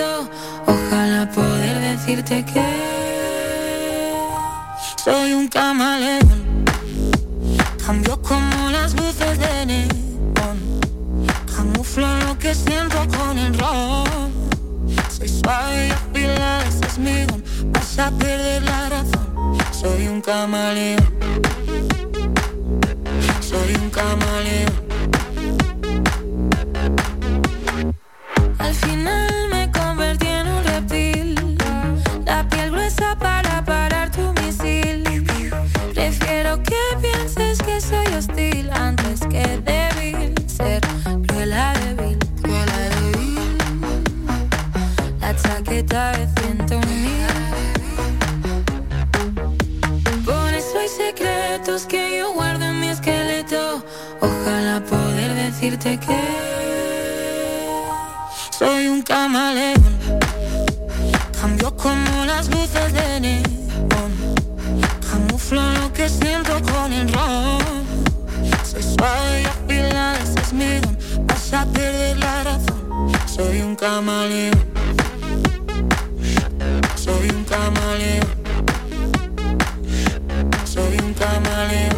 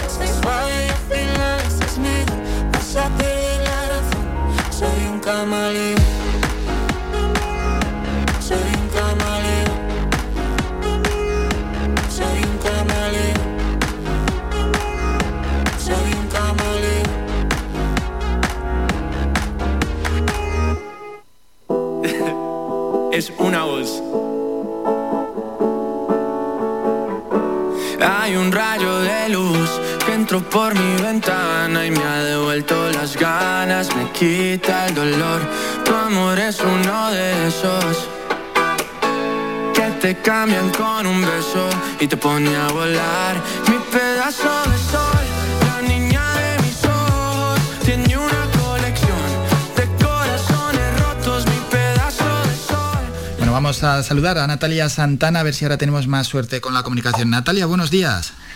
Muy buenos días, ahora creo que por fin sí. Ojalá, a ver si nos aguanta por lo menos unos minutos y podemos presentar esta nueva edición de Canarias Comunica. ¿Cómo se presenta? Bueno, mira, la verdad que muy bien, eh, un poco adelantada de la revista que teníamos para celebrar. Como saben, el año pasado la hicimos en, el mes de septiembre. Y este año, bueno, a raíz de esta colaboración que nos ha surgido con la Universidad de Las Palmas, para traer a este grupo de, de expertos, ¿no? Para este traer a este plantel de, de veteranos del sector del marketing y la comunicación, pues se nos dio la oportunidad de hacerlo ahora en el, el, el 11 de febrero y bueno, no hemos querido desaprovechar la oportunidad de tener en Gran Canaria a, como, te, a, como te estoy comentando, ¿no? a este cartel de expertos y de, y de profesionales del sector de la comunicación y el marketing para disfrutar de su experiencia. Y además es un tema, bueno, siempre ha sido muy pujante, pero quizás hoy en día incluso más el marketing, la publicidad, la comunicación, que además está en constante cambio con nuevos avances. Sí, efectivamente, yo creo que es un tema que, que incluso aquellas personas que no, no- o sea, que no nos dedicamos directamente a este tema del marketing y la comunicación, o sea, a, a los que no somos expertos, por así decirlo, eh, de una manera o de otra siempre acaba afectando a, digamos, a la labor que cada uno realiza en su ámbito, ¿no? A, ya sea trabaje en una empresa o una empresa pública o una institución. Esto de- del marketing y la comunicación es algo que todos tenemos que tener muy presente, que de alguna manera u otra pues acaba tocando a todas las áreas de, de la empresa y, y como tú dices es algo que también es un tema muy muy curioso, ¿no? Que despierta muchas pasiones. Por ejemplo, eh, o sea, no solamente el caso de este evento, ¿no? No solamente está dedicado a aquellos eh, profesionales que se dediquen a, a este tema y a aquellos estudiantes que a través de la universidad nos van a llegar muchos, sino que yo creo que todos aquellos amantes, aquellos todas las personas que nos interesan, ¿no? Que nos despierta esa curiosidad de cómo lo- los consumidores, eh, o sea, cuáles son los estímulos que recibimos los consumidores para consumir una marca u otra, ¿no? Yo creo que es un tema súper interesante y, y que nos desvela mucho más de nosotros mismos de lo que pensamos, ¿no? Sí, y luego donde esa coorganización de la Universidad de Las Palmas de Gran Canaria parece que tiene una lógica, ¿no? Que tiene un espacio claro y que se tiene que implicar Sí. en estos temas. Sí, efectivamente. De hecho, la iniciativa para hacer, para traer a este grupo de expertos fue, eh, francamente, fue de la universidad. O sea, tú sabes, nosotros tenemos esta cita anual, ¿no? Del marketing y la comunicación y a ellos les surgió la posibilidad de poder contar con esta plataforma. Eh, y bueno, contactamos y decidimos, pues, pues, pues yo- lo que yo creo que debemos hacer todas las empresas públicas, ¿no? Todas las, las empresas que estamos al servicio del ciudadano, que es trabajar conjuntamente, ¿no? Y combinar, o sea, eh, digamos, eh, generar sinergias, ¿no? Y aprovecharnos y ser entre dos ser un poco más efectivos, ¿no? Porque eh, si no, pues, imagínate, la universidad hubiera hecho este evento, nosotros dentro de eh, de, de tres meses hubiéramos hecho otra cosa parecida, ¿no? Yo creo que unificar los criterios hace que, que, bueno, que todas las entidades seamos un poquito más efectivos. Hmm, Y llega con ese título escogido para esta edición, del poder del mercado al poder del consumidor. Sí, efectivamente, eh, lo que nos van a contar estos tres expertos, ¿no? Agustín Medina, Francisco José González, Juan Ramón Plana y Fernando Herrera, es un poco eh, eh, cómo ha evolucionado eh, la comunicación y el marketing a través de la historia, ¿no? Un poco eh, allá por los años 20, cuando realmente el poder lo tenía el mercado, el mercado en su conjunto, ¿no? Era el mercado, era la masa, por así decirlo, el que decidía las tendencias a las que tenía que ir una y otra marca. Y ahora cada vez más el consumidor como, como ente individual, por así decirlo, ¿no? Es el que, eh, o sea, realmente ahora lo que prima es que tú tengas un producto que esté personalizado, ¿no? Que, que atienda tus intereses individuales, ¿no? Y eso es lo que hace que una marca eh, eh, destaque con respecto a otras. Entonces, toda esa evolución que ha sufrido la comunicación y el marketing y toda la experiencia que estas personas han tenido en las diferentes entidades a las que han pertenecido, también, un poco, que nos cuenten un poco también sus aciertos y también en qué se han equivocado, ¿no? Que yo creo que esa es la mejor manera de, de que todos podamos aprender un poquito más. Sí, porque de los errores también se aprende y cuando vemos a mm, gente que, haya- que tiene éxito o relativamente tiene éxito, ver que ellos también han, han fracasado y se han equivocado, pues al final nos, nos da esa perspectiva de saber que muchas veces para llegar a una fórmula de éxito hay que caerse y hay que tropezar bastantes veces. Y en este Sí, caso... Sí, sí, Natalia. No, y efectivamente no solamente per- personas, sino también, o sea, hay, hay marcas, hay grandes empresas, grandes marcas que en algún momento dado, bueno, pues han cometido errores en su estrategia o errores en su comunicación y saber salir airosos de esos errores, ¿no? O saber eh, eh, enfrentarse a estas crisis muchas veces eh, te coloca en una posición muchísimo más fortalecida que antes de haber cometido el error, ¿no? O sea, que, que como tú dices, aprender de los errores y aprender a gestionarlos correctamente es casi más inteligente o es casi mejor que no que no llegar a cometerlos, ¿no? Hmm, Sí, y en este espacio, en estos espacios, ¿no? Como Canarias Comunica, eh, parte de su importancia también radica en que temas como el marketing, la publicidad y la comunicación están en, en constante evolución y por tanto las personas que trabajan en ello tienen que actualizarse constantemente. Sí, como dices, es un- yo creo que es una de las disciplinas más que más cambian, o sea, que, que- que más están cambiando. Eh, de hecho, yo creo que eh, los acontecimientos surgidos a raíz del año 2020, ¿no? Todo lo que ha significado la pandemia ha modificado muchísimo nuestros hábitos de consumo, ha modificado muchísimo las formas en las que las marcas se tienen, nos tenemos que vender, ¿no? De- lo- los canales en los que tenemos que vender nuestros productos o nuestros servicios y efectivamente, como tú dices, es una, eh, yo creo que es una disciplina de la empresa que, que está en constante evolución, ¿no? Ni que decir tiene de lo que ha significado la irrupción del marketing digital. eh, con- en, en- en contraposición con lo que eh, hasta ahora era, entendíamos como el marketing eh, eh, convencional, ¿no? Y efectivamente, lo- yo creo que ellos, tanto los profesionales como, como las empresas que representamos a marcas, ¿no? O instituciones o entidades, debemos estar al tanto y debemos estar al día de, ¿no? de, de- de esa constante evolución. Tiene Canarias Comunica ese formato presencial y virtual. Natalia, antes de despedirnos, vamos a recordar dónde se pueden conseguir esas entradas, eh, la Sí. web, etcétera. Efectivamente, tenemos la web de Canarias Comunica. En esta web, aparte de poder acceder a las entradas, podrán eh, eh, encontrar toda la información, la biografía de los ponentes, horarios y demás. Eh, la web es canariascomunica.es y aquí tam- ta- o sea, tanto pueden encontrar pues los datos concretos del evento, programa, eh, todo el protocolo COVID, eh, la form- las, modali- las modalidades de participación, como tú bien comentas, eh, presencial y, y virtual, y luego acceder a la compra directa de entradas, que como has podido comprobar, nada, tienen un precio simbólico de 5 euros. eh, un poco más que nada para controlar bien los aforos y, y- y para que no para que eh, no sobrepasemos este aforo permitido en la fase sanitaria en la que estamos Y, y nada, y en la web encuentran toda la información. Y lo recordamos, canariascomunica.es. Toda la información para planificarse, para apuntarse, etcétera, lo tienen en esa web y nosotros lo hemos presentado aquí en este programa con la directora general de Infecar, con Natalia Santana. Natalia, como siempre, gracias por estos minutos. Un saludo.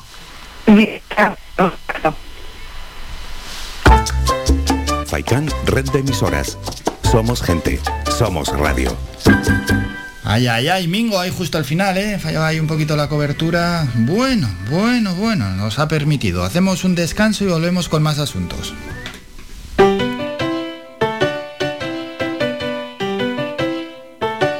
Estás escuchando Faikán Red de Emisoras Gran Canaria. Sintonízanos en Las Palmas 91.4. Faikán Red de Emisoras. Somos gente, somos radio.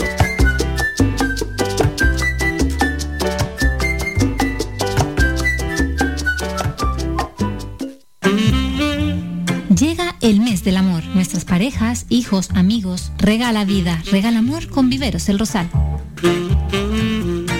Le ofrecemos para estas fechas una variedad de artículos donde obtener el regalo perfecto. Ramos, centros de flores, orquídeas, artículos de regalos. Visítanos y llénate de vida con nosotros. Nos encontrarás en Montaña Los Veles, Agüimes. Teléfono 928 78 14 61. Domingo 13 de febrero abriremos de 9 de la mañana a 2 del mediodía. Viveros El Rosal. Síguenos en nuestras redes sociales. Viveros El Rosal te desea un feliz San Valentín.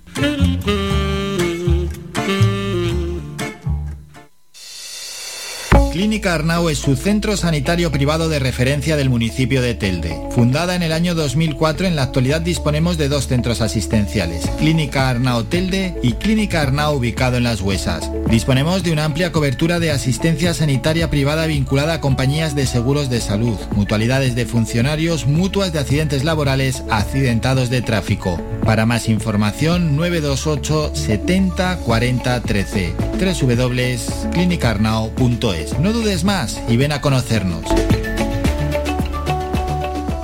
Somos gente, somos radio.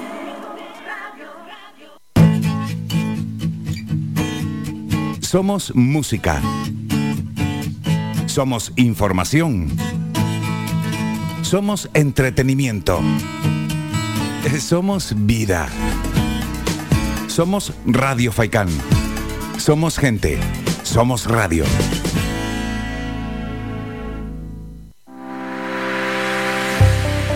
Descarga gratis nuestra app oficial Faikán Red de Emisoras y escúchanos en directo, además de todos nuestros programas en repetición, imágenes, vídeos y noticias. Disponible ya en Google Play y Apple Store.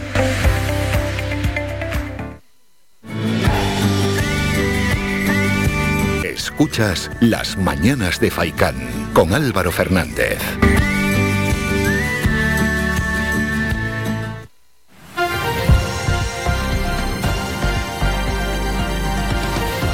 Noticias.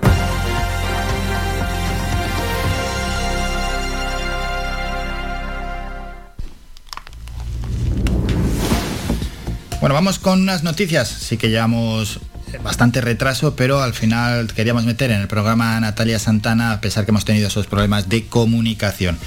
Empezamos con Las Palmas de Gran Canaria. El ayuntamiento mejorará la seguridad de peatones y vehículos en el barrio de La Minilla a través de las obras de estabilización de las laderas de la calle Habana, una actuación que ya está en marcha y que ha supuesto una inversión de 284.500 euros. Escuchamos al alcalde Augusto Hidalgo.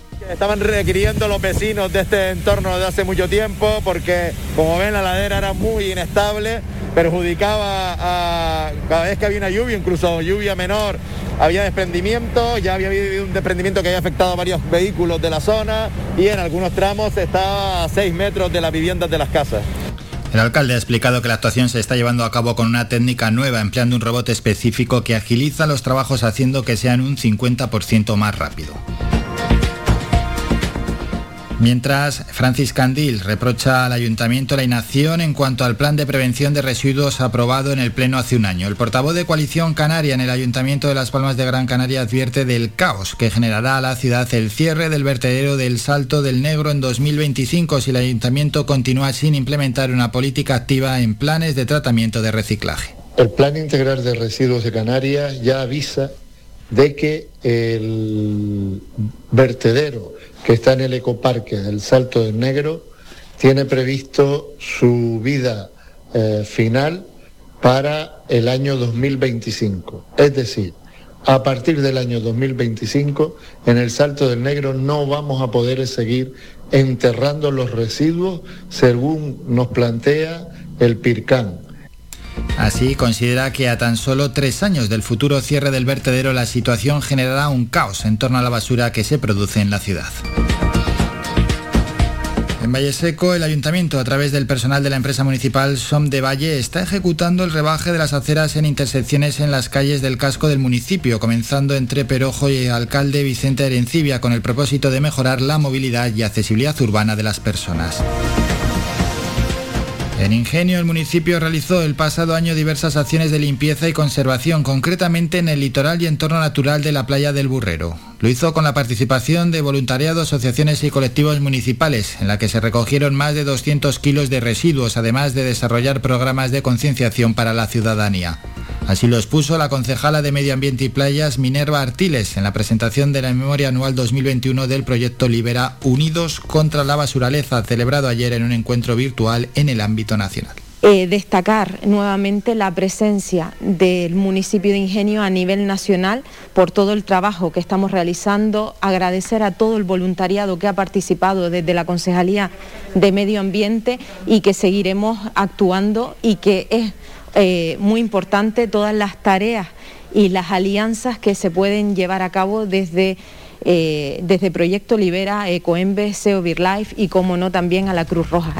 En San Bartolomé de Tirajana, la Concejalía de Parques y Jardines prosigue con el plan de supervisión del palmeral con la implicación de los técnicos y personal del consistorio. Con la problemática surgida por el hongo Tielabiopsis, que ataca tanto a las palmeras jóvenes como adultas, la Concejalía sigue poniendo en marcha el plan de choque de forma periódica en cada uno de los barrios de San Bartolomé de Tirajana. A las 11 volvemos con más información.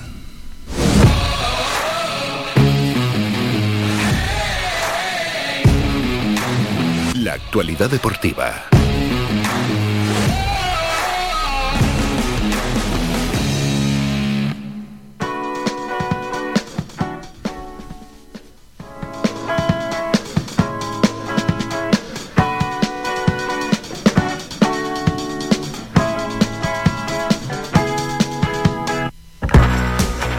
Vamos ya con la información deportiva. Esto es un no parar. Mingo, vamos a la Copa del Rey.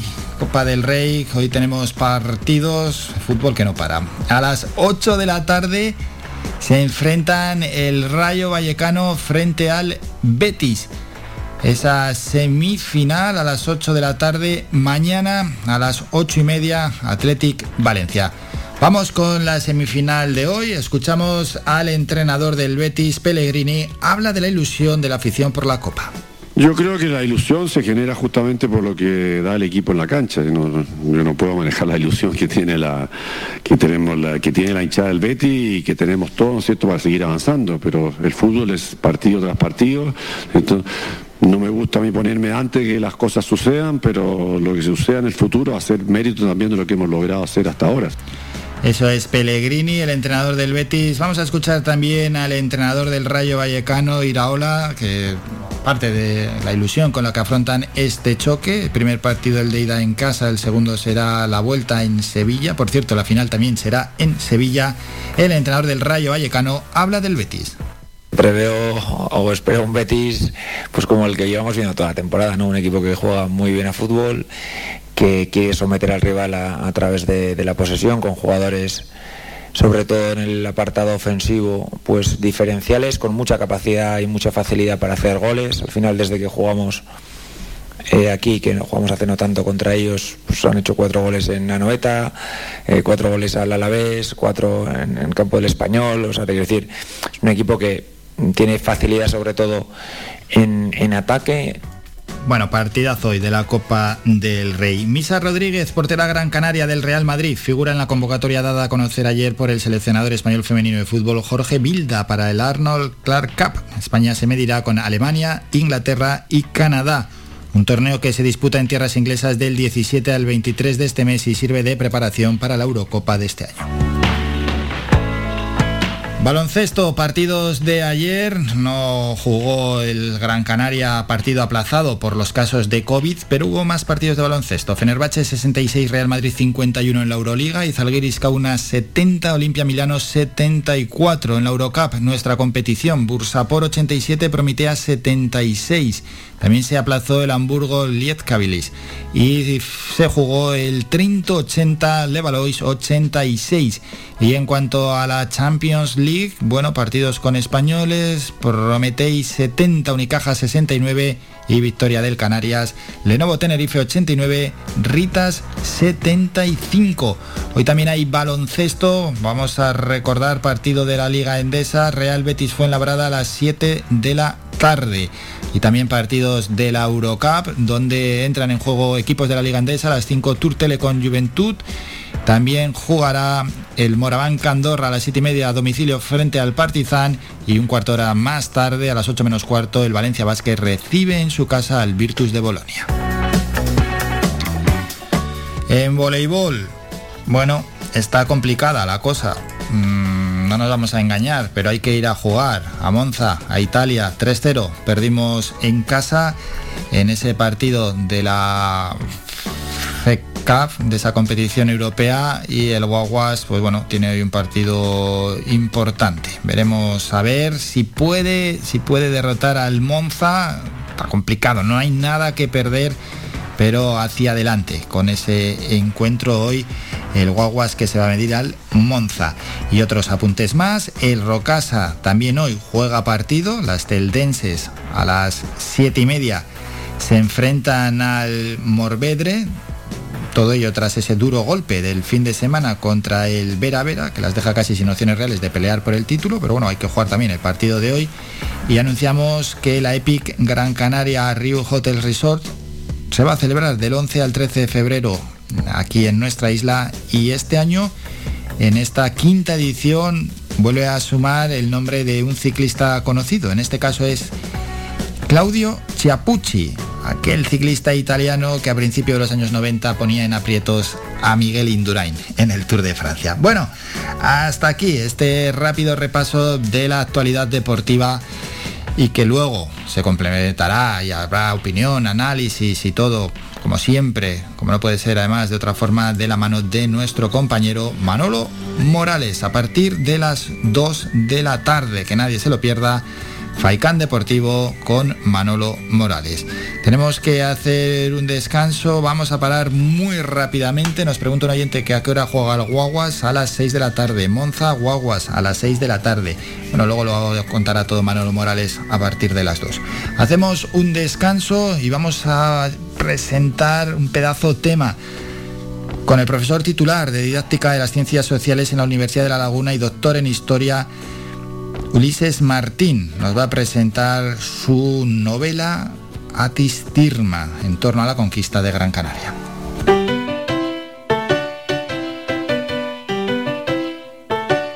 Estás escuchando Faikan Red de emisoras Gran Canaria. Sintonízanos en Las Palmas 91.4. Faikan Red de emisoras. Somos gente. Somos radio.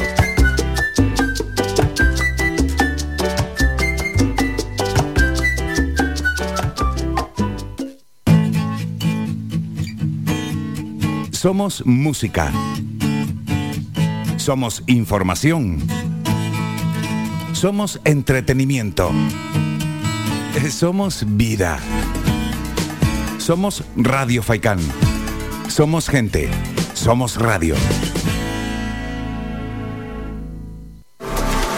¿Quieres ahorrarte tiempo y molestias en esa mudanza que te trae de cabeza? Descubre lo que Mudanzas Moreno puede hacer por ti. Somos especialistas en mudanzas locales, nacionales e internacionales.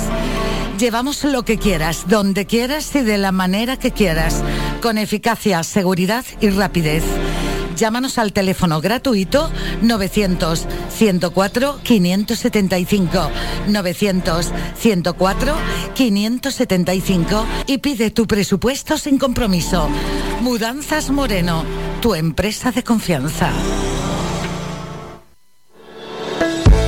De lunes a viernes a la una de la tarde en Radio Faicán hablamos de salud con el doctor Vázquez. Te ofrece claves y consejos para una vida más saludable. Y todo el año, las 24 horas del día te atienden el teléfono 644 92 91 90. Recuerda 644 92 91 90. Para más información visita joseluisvázquez.es o escribe a info joseluisvázquez.es. Estará encantado de atenderte. Y no lo olvides, cuando necesites aliviar molestias, elige una cúrcuma de calidad. Elige Fitocur. En herbolarios y para farmacias, pide Fitocur, que te ayuda en casos de dolor e inflamación.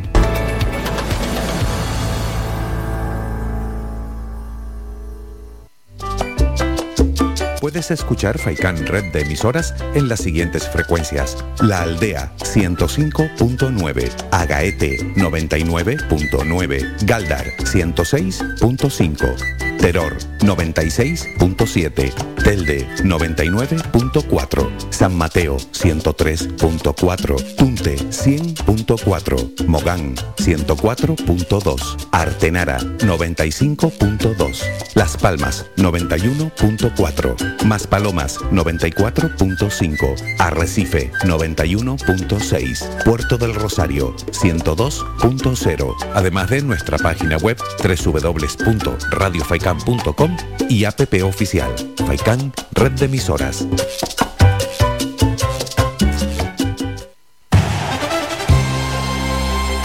Hola, soy Manolo Morales y te espero de lunes a viernes en la red de emisoras de Radio Faicán de 2 a 4 de la tarde con el deporte y con la mejor música. Te esperamos. Somos gente, somos radio.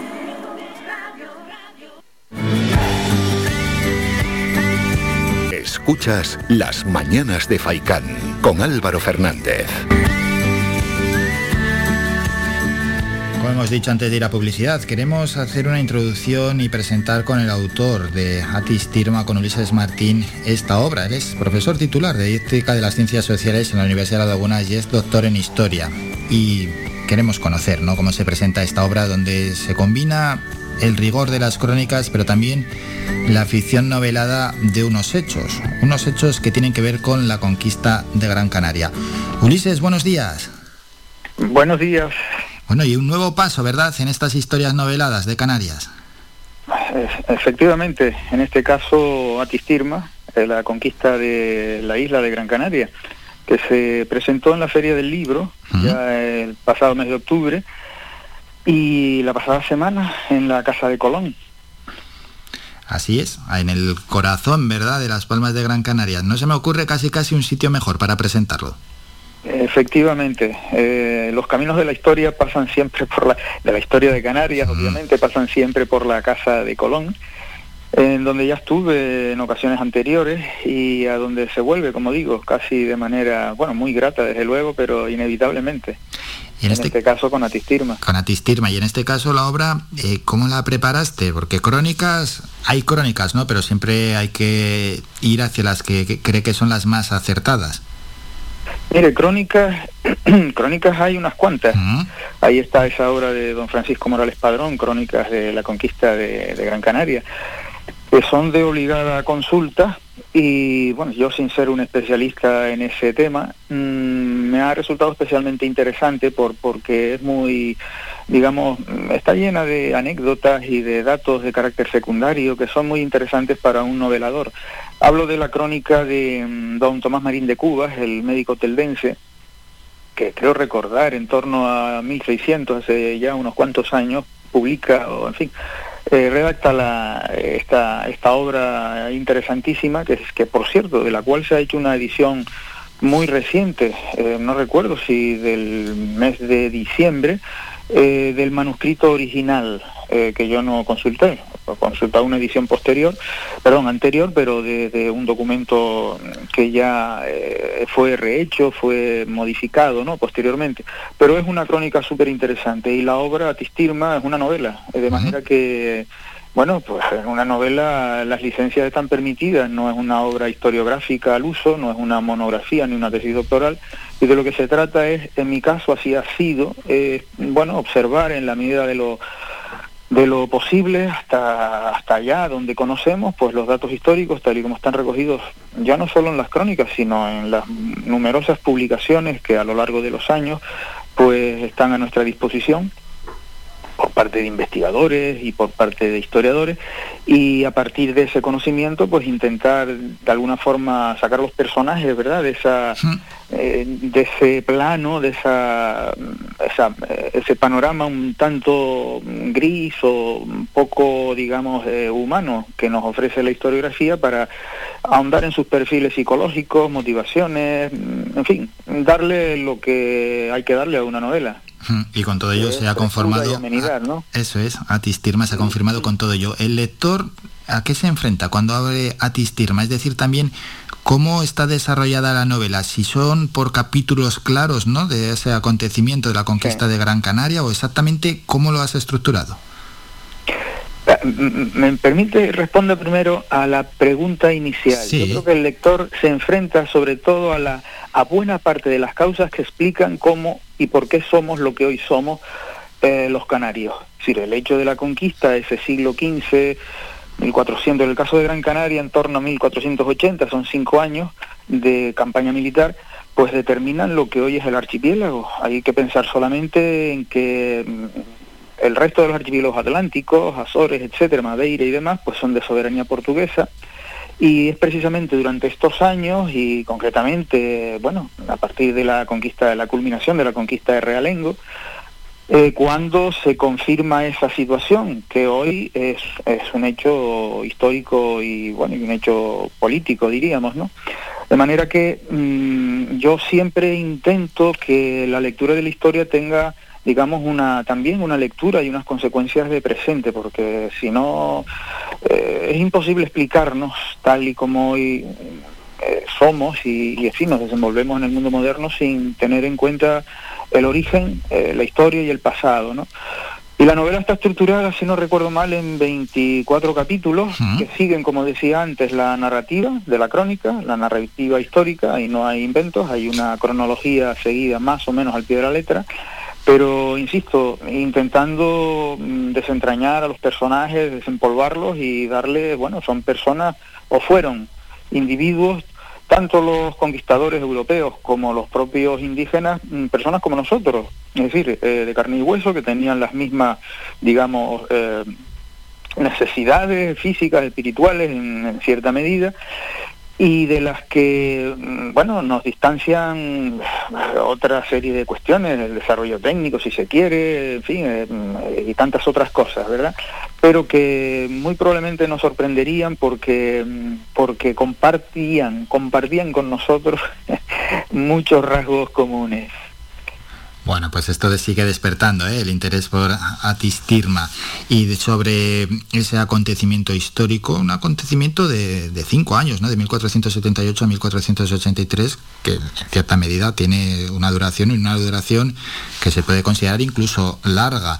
Luis, yo no sé si se puede hacer una valoración del conocimiento general que hay sobre este episodio histórico, o al menos cómo se trata este episodio histórico. Bueno, efectivamente, es, eh, como decía antes, la conquista se desarrolla a lo largo del la conquista del archipiélago, ¿verdad? A lo largo del siglo XV, es decir, empieza en 1402 con la conquista de Lanzarote y termina con la de Tenerife en 1496. Son las fechas más o menos aceptadas. Y eh, no quiere decir eso que eh, estuviera, digamos, la isla, o sea, el archipiélago fuera un, un escenario de combate durante 100 años, o prácticamente 100 años en absoluto. Eh, es decir, hay todo un conjunto de acontecimientos que, mm, que explican el que haya eh, eh, enormes lapsos, paréntesis de tiempo durante los cuales no hay episodios militares de ningún tipo, ¿no? Lo que ocurre es que a partir de 1477 los reyes católicos yo entiendo que ante la rivalidad de los portugueses que se interesan por la, en fin, por las Islas Canarias, de hecho han ocupado temporalmente la isla de Lanzarote, eh, fueron desalojados por los propios vecinos, eh, tenían una presencia bastante, digamos, mm, consolidada en la isla de La Gomera, mediante pactos con los gomeros, y en la altura de 1477 los reyes católicos eh, compran, adquieren el, señor, o sea, los derechos del señorío de los, el señor de las Islas Canarias, Diego de Herrera, y emprenden la conquista llamada de Realengo, de las tres islas de Realengo, que se- sería primero Gran Canaria, luego La Palma y finalmente Tenerife. Y la conquista de Gran Canaria es la más prolongada. Eh, son cinco años. Ahí sí que hay una, cam- digamos que una serie de mm, eventos de carácter militar eh, sucesivos que cubren ese periodo y que básicamente está explicada esa prolongación, esa duración por, mm, yo creo que básicamente por las disensiones internas, la enemistad que cunde entre los propios conquistadores, sobre todo entre el de Bermúdez y el primer eh, gobernador, el jefe militar primero, Juan Rejón, que daría luego a la llegada de, bueno, el- la ejecución de Pedro de Algaba y al, justamente al lado de la Casa de Colón tenemos el pasaje de Algaba y luego a la llegada de, mm, de este Pedro de Veras, que será quien culmine la, la conquista. Evidentemente, la propia resistencia de los indígenas gran canarios, de los antiguos canarios, es también un factor determinante, así como la orografía, la agreste orografía de la isla, ¿no?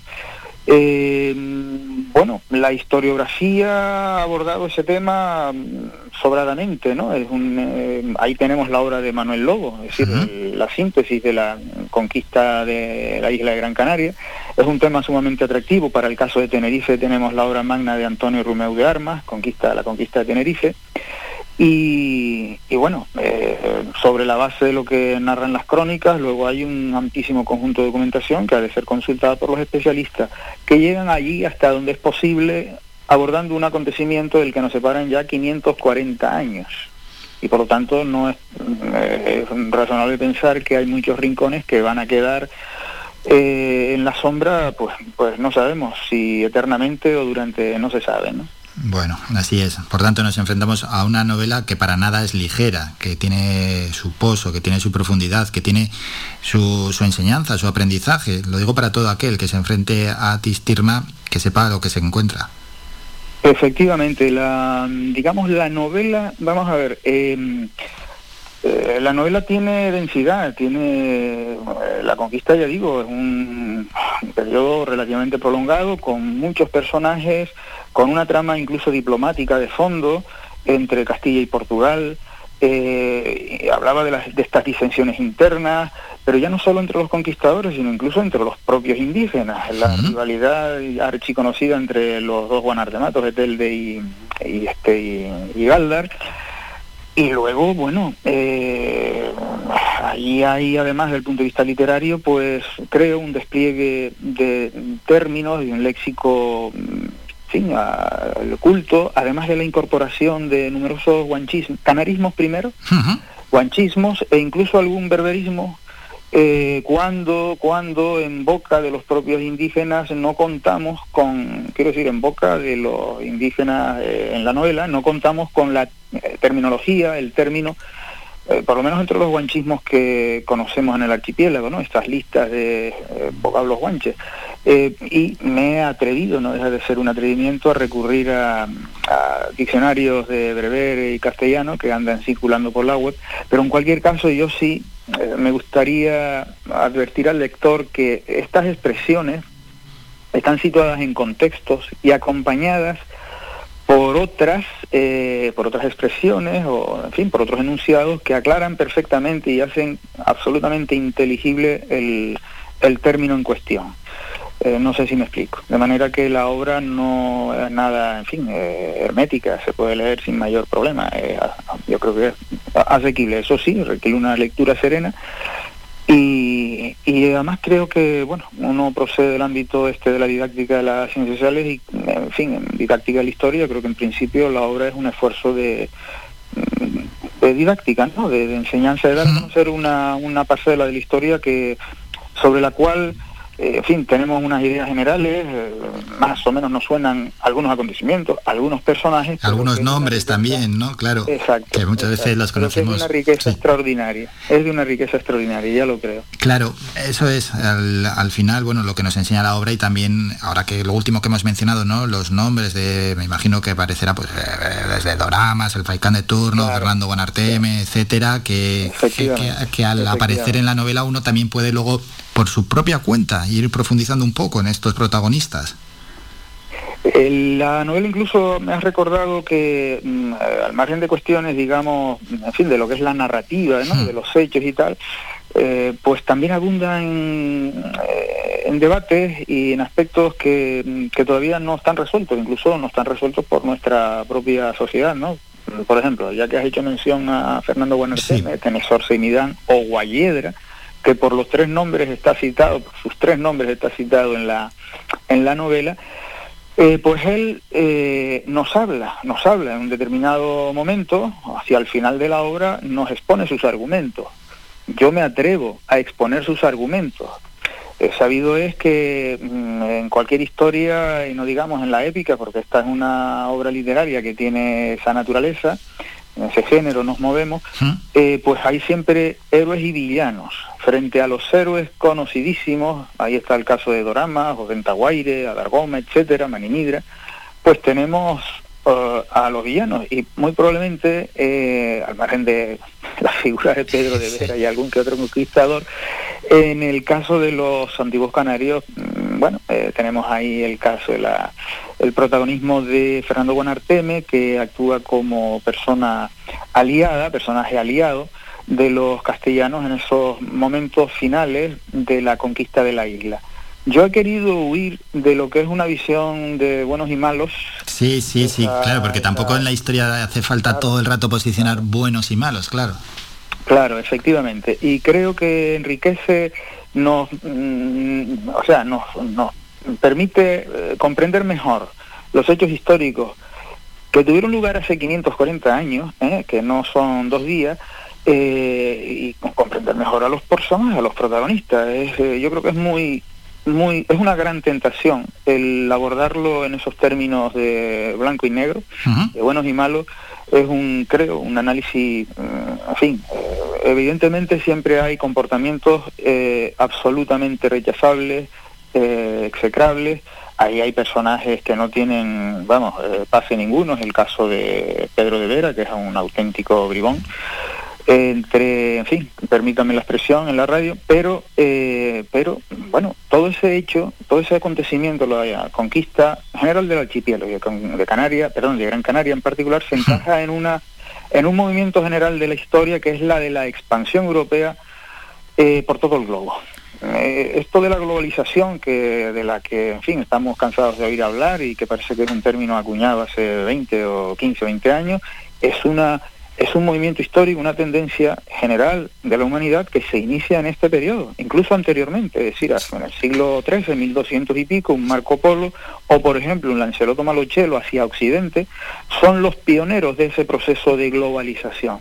Y la ocupación de Canarias la colonización posterior de Canarias y no digamos luego del fin de América, de las Indias, pues constituyen fases mm, primeras, eh, iniciales, aurorales, de lo que es ese proceso de globalización y en el cual hay que encajar los comportamientos y, y las decisiones.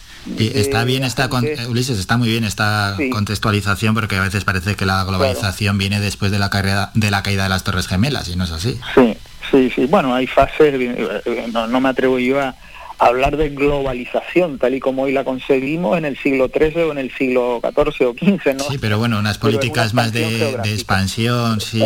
Exacto, es una expansión geográfica y cultural y comercial, etcétera, que, que tiene como protagonismo, protagonistas, perdón, a esas coronas eh, bajo medievales europeas como Castilla, Portugal, el propio Aragón hacia el Mediterráneo, etcétera, y que es muy importante tener en cuenta, los canarios deberíamos, debiéramos saber que en ese proceso de expansión del mundo, de apertura del mundo conocido por los europeos, siempre desde este punto de vista eurocentrista, eh, las Islas Canarias son la etapa inicial. Es decir, son el primer archipiélago redescubierto hacia Occidente. Vamos a decir, descubierto. Eran conocidas en la antigüedad clásica, se perdió. ¿eh? El, el horizonte de las islas desapareció del escenario cultural y del conocimiento europeo durante casi mil años y allá en torno al 1300 vuelven a ser descubiertas hacia Occidente.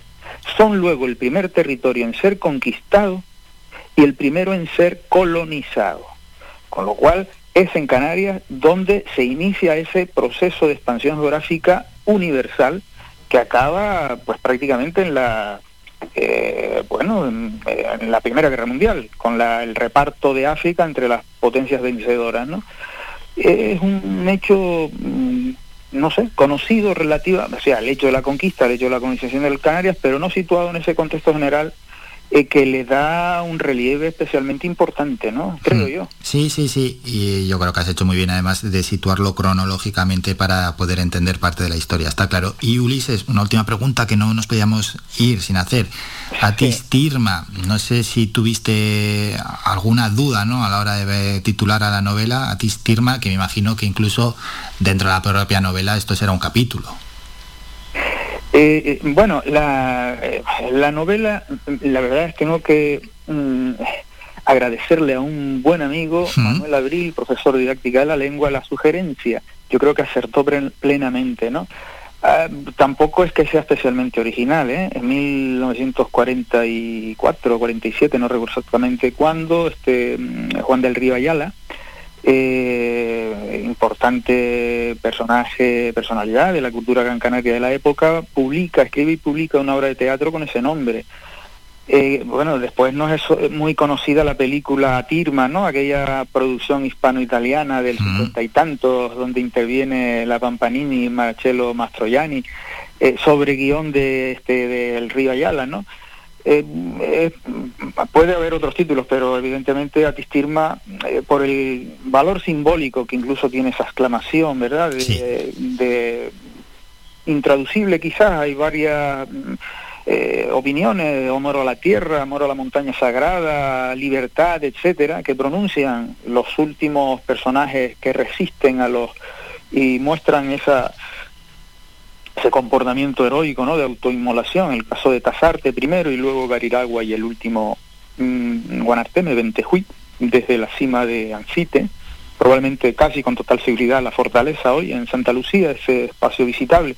Por cierto, destacar, como hice ya también en la Casa de Colón, el el espléndido trabajo del Cabildo de Gran Canaria, poniendo a disposición de la de la ciudadanía y de los visitantes una red de espacios arqueológicos eh, extraordinarios, ¿no? La, la- la declaración de Risco Caído como Patrimonio de la Humanidad en el 19, creo recordar, pues es un- una confirmación de, ese extraordinario proyecto desarrollado por, por la isla, yo creo que por toda la sociedad gran canaria que puede estar absolutamente orgullosa de ese trabajo de rescate de su patrimonio, de puesta en valor de su patrimonio, en una isla que es eh, con total seguridad la más internacional y cosmopolita del archipiélago, ¿no? Esa sabia combinación de tradición sí, y modernidad bueno, hay que destacarla, ¿no? Ahí la administración tenía responsabilidad, eh, no podían mirar hacia otro lado.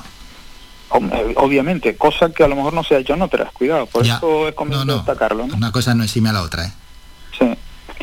Sí. Sí.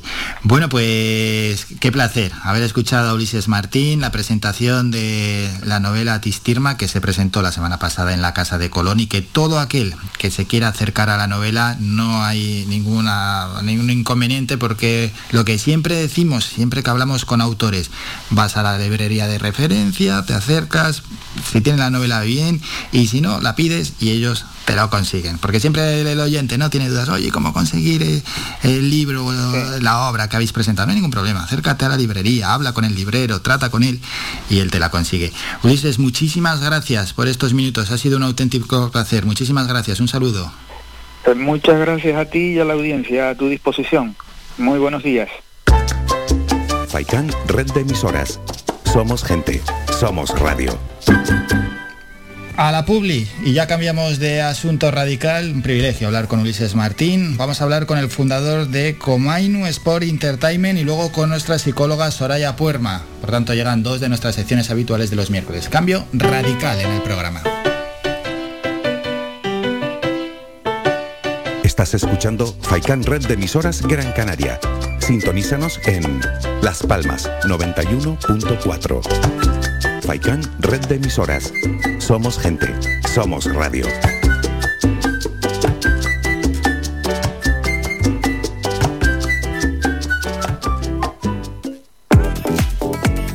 A cualquier hora y para cualquier problema, Llegan los coches amarillos. Llega Desatascos Jumbo 928 230265. Desatascos domésticos industriales y de redes ayuntamientos. Vaciado de pozos, achique de agua, aljibes o por lluvias. Tratamiento de legionela. Trabajos en todo tipo de embarcaciones. 638 748 731. Limpiezas de choque y localización de arquetas ocultas. Más de 34 años sin descanso, 24 horas sin excepción. 928 230265. Pioneros en limpieza de estanques y redes heredades de agua. No contrate intermediarios. Llámenos directo y ahorre tiempo y dinero. 638 748 731.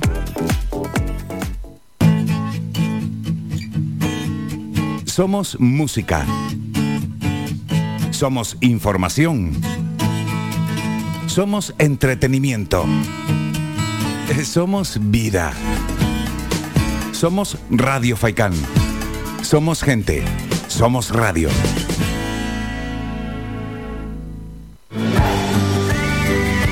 Amigos, soy Álvaro Fernández y les espero cada mañana en el magazine Las Mañanas de Faikan. Todas las semanas, de lunes a viernes, desde las 8 y media hasta las 11 y media de la mañana, repasamos con nuestro amplio equipo de colaboradores toda la actualidad y temas de interés de Gran Canaria.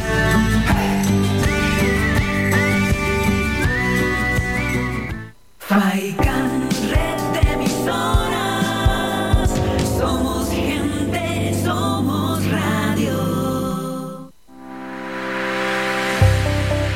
Descarga gratis nuestra app oficial Faikan Red de Emisoras y escúchanos en directo, además de todos nuestros programas en repetición, imágenes, vídeos y noticias. Disponible ya en Google Play y Apple Store.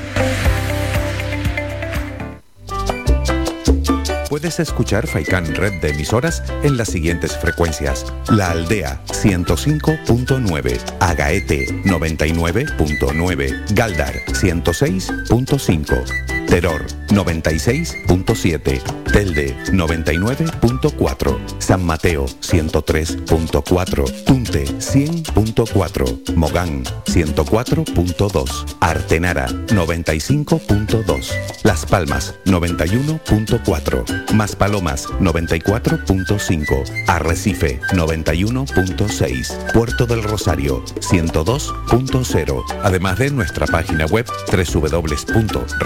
www.radiofaikan.com y app oficial Faikan Red de Emisoras.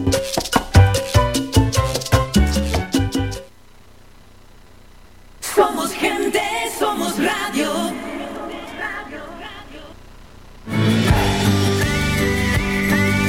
Escuchas Las Mañanas de Faicán con Álvaro Fernández.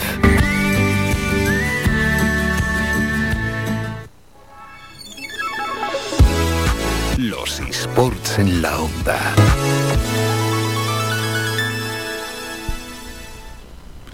Saludamos ya a Diego Vidal, él es cofundador de Comainu Sport Entertainment, a quien lo tenemos ya esperando y a quien también eh, nos atiende a través de videollamada. Diego, buenos días.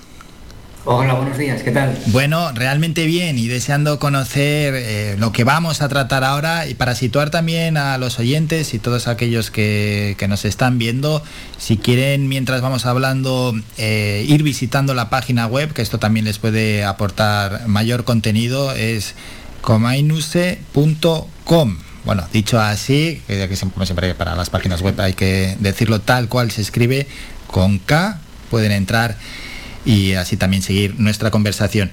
Bueno, Diego, vamos al inicio de lo que habéis creado, cómo surgió, vamos a, a- a ir a esos primeros días para ir situando a, a los oyentes. ¿Cómo nació la idea?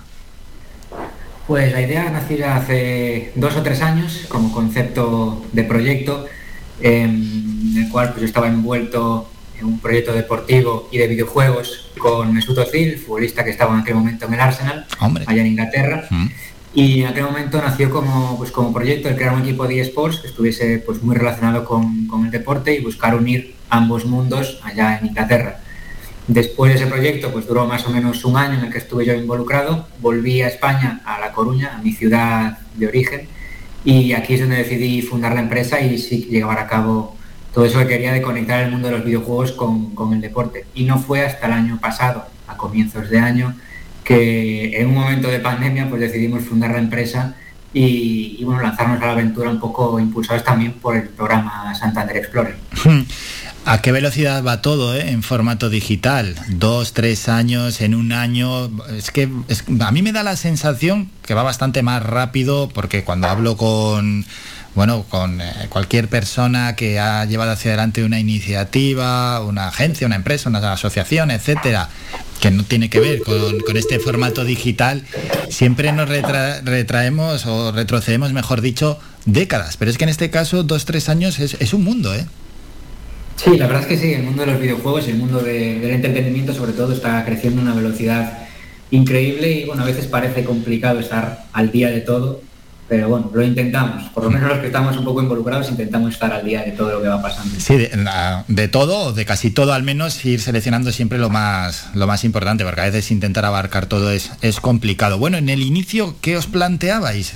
Es decir, ¿cuál era el sentido, el objetivo con lo el que nacía la empresa? Sí, pues el objetivo de la empresa fue siempre, eh, digamos, conectar las generaciones más jóvenes con, con las empresas privadas y las, los organismos públicos. Eh, este objetivo es un poco, pues viene porque hemos, identificamos que a la hora de crear campañas, a la hora de conectar con esta juventud, eh, pues los organismos públicos sobre todo tenían un- una complicación y es que esa brecha generacional entre los que están dentro de los organismos públicos o de las empresas y los jóvenes que somos el consumidor futuro, pues descubrimos que había un poco una diferencia en la cual pues, no sabían muy bien cómo llegar, cómo llegar a nosotros y bueno, ahí, ahí decidimos introducirnos. También le dimos un- una vuelta de tuerca porque las nuevas generaciones, como todos sabemos, se habla mucho del tema de la sostenibilidad, del tema de, de buscar pues aportar algo a la sociedad y nosotros pues lo que hacemos es básicamente eso, todos los proyectos que desarrollamos tienen ese trasfondo de decir, pues cada uno de ellos va a aportar algo a la sociedad, sea en el punto que sea, siempre en, en colaboración con la empresa o con el organismo con el que trabajemos, se toma la decisión de cuál va a ser el proyecto que, que desarrollemos de trasfondo. Bueno, ahí visteis un hueco, ¿no? Visteis eh, un nicho, por así decirlo, que, que se podía cubrir, que ibais a tener vuestro espacio y así está siendo. En, eh, a la hora de generar eh, la empresa, ¿cuáles fueron, es decir, las cosas que considerabais imprescindibles para, para tener a personas especializadas? La página web, lógicamente, contactos X.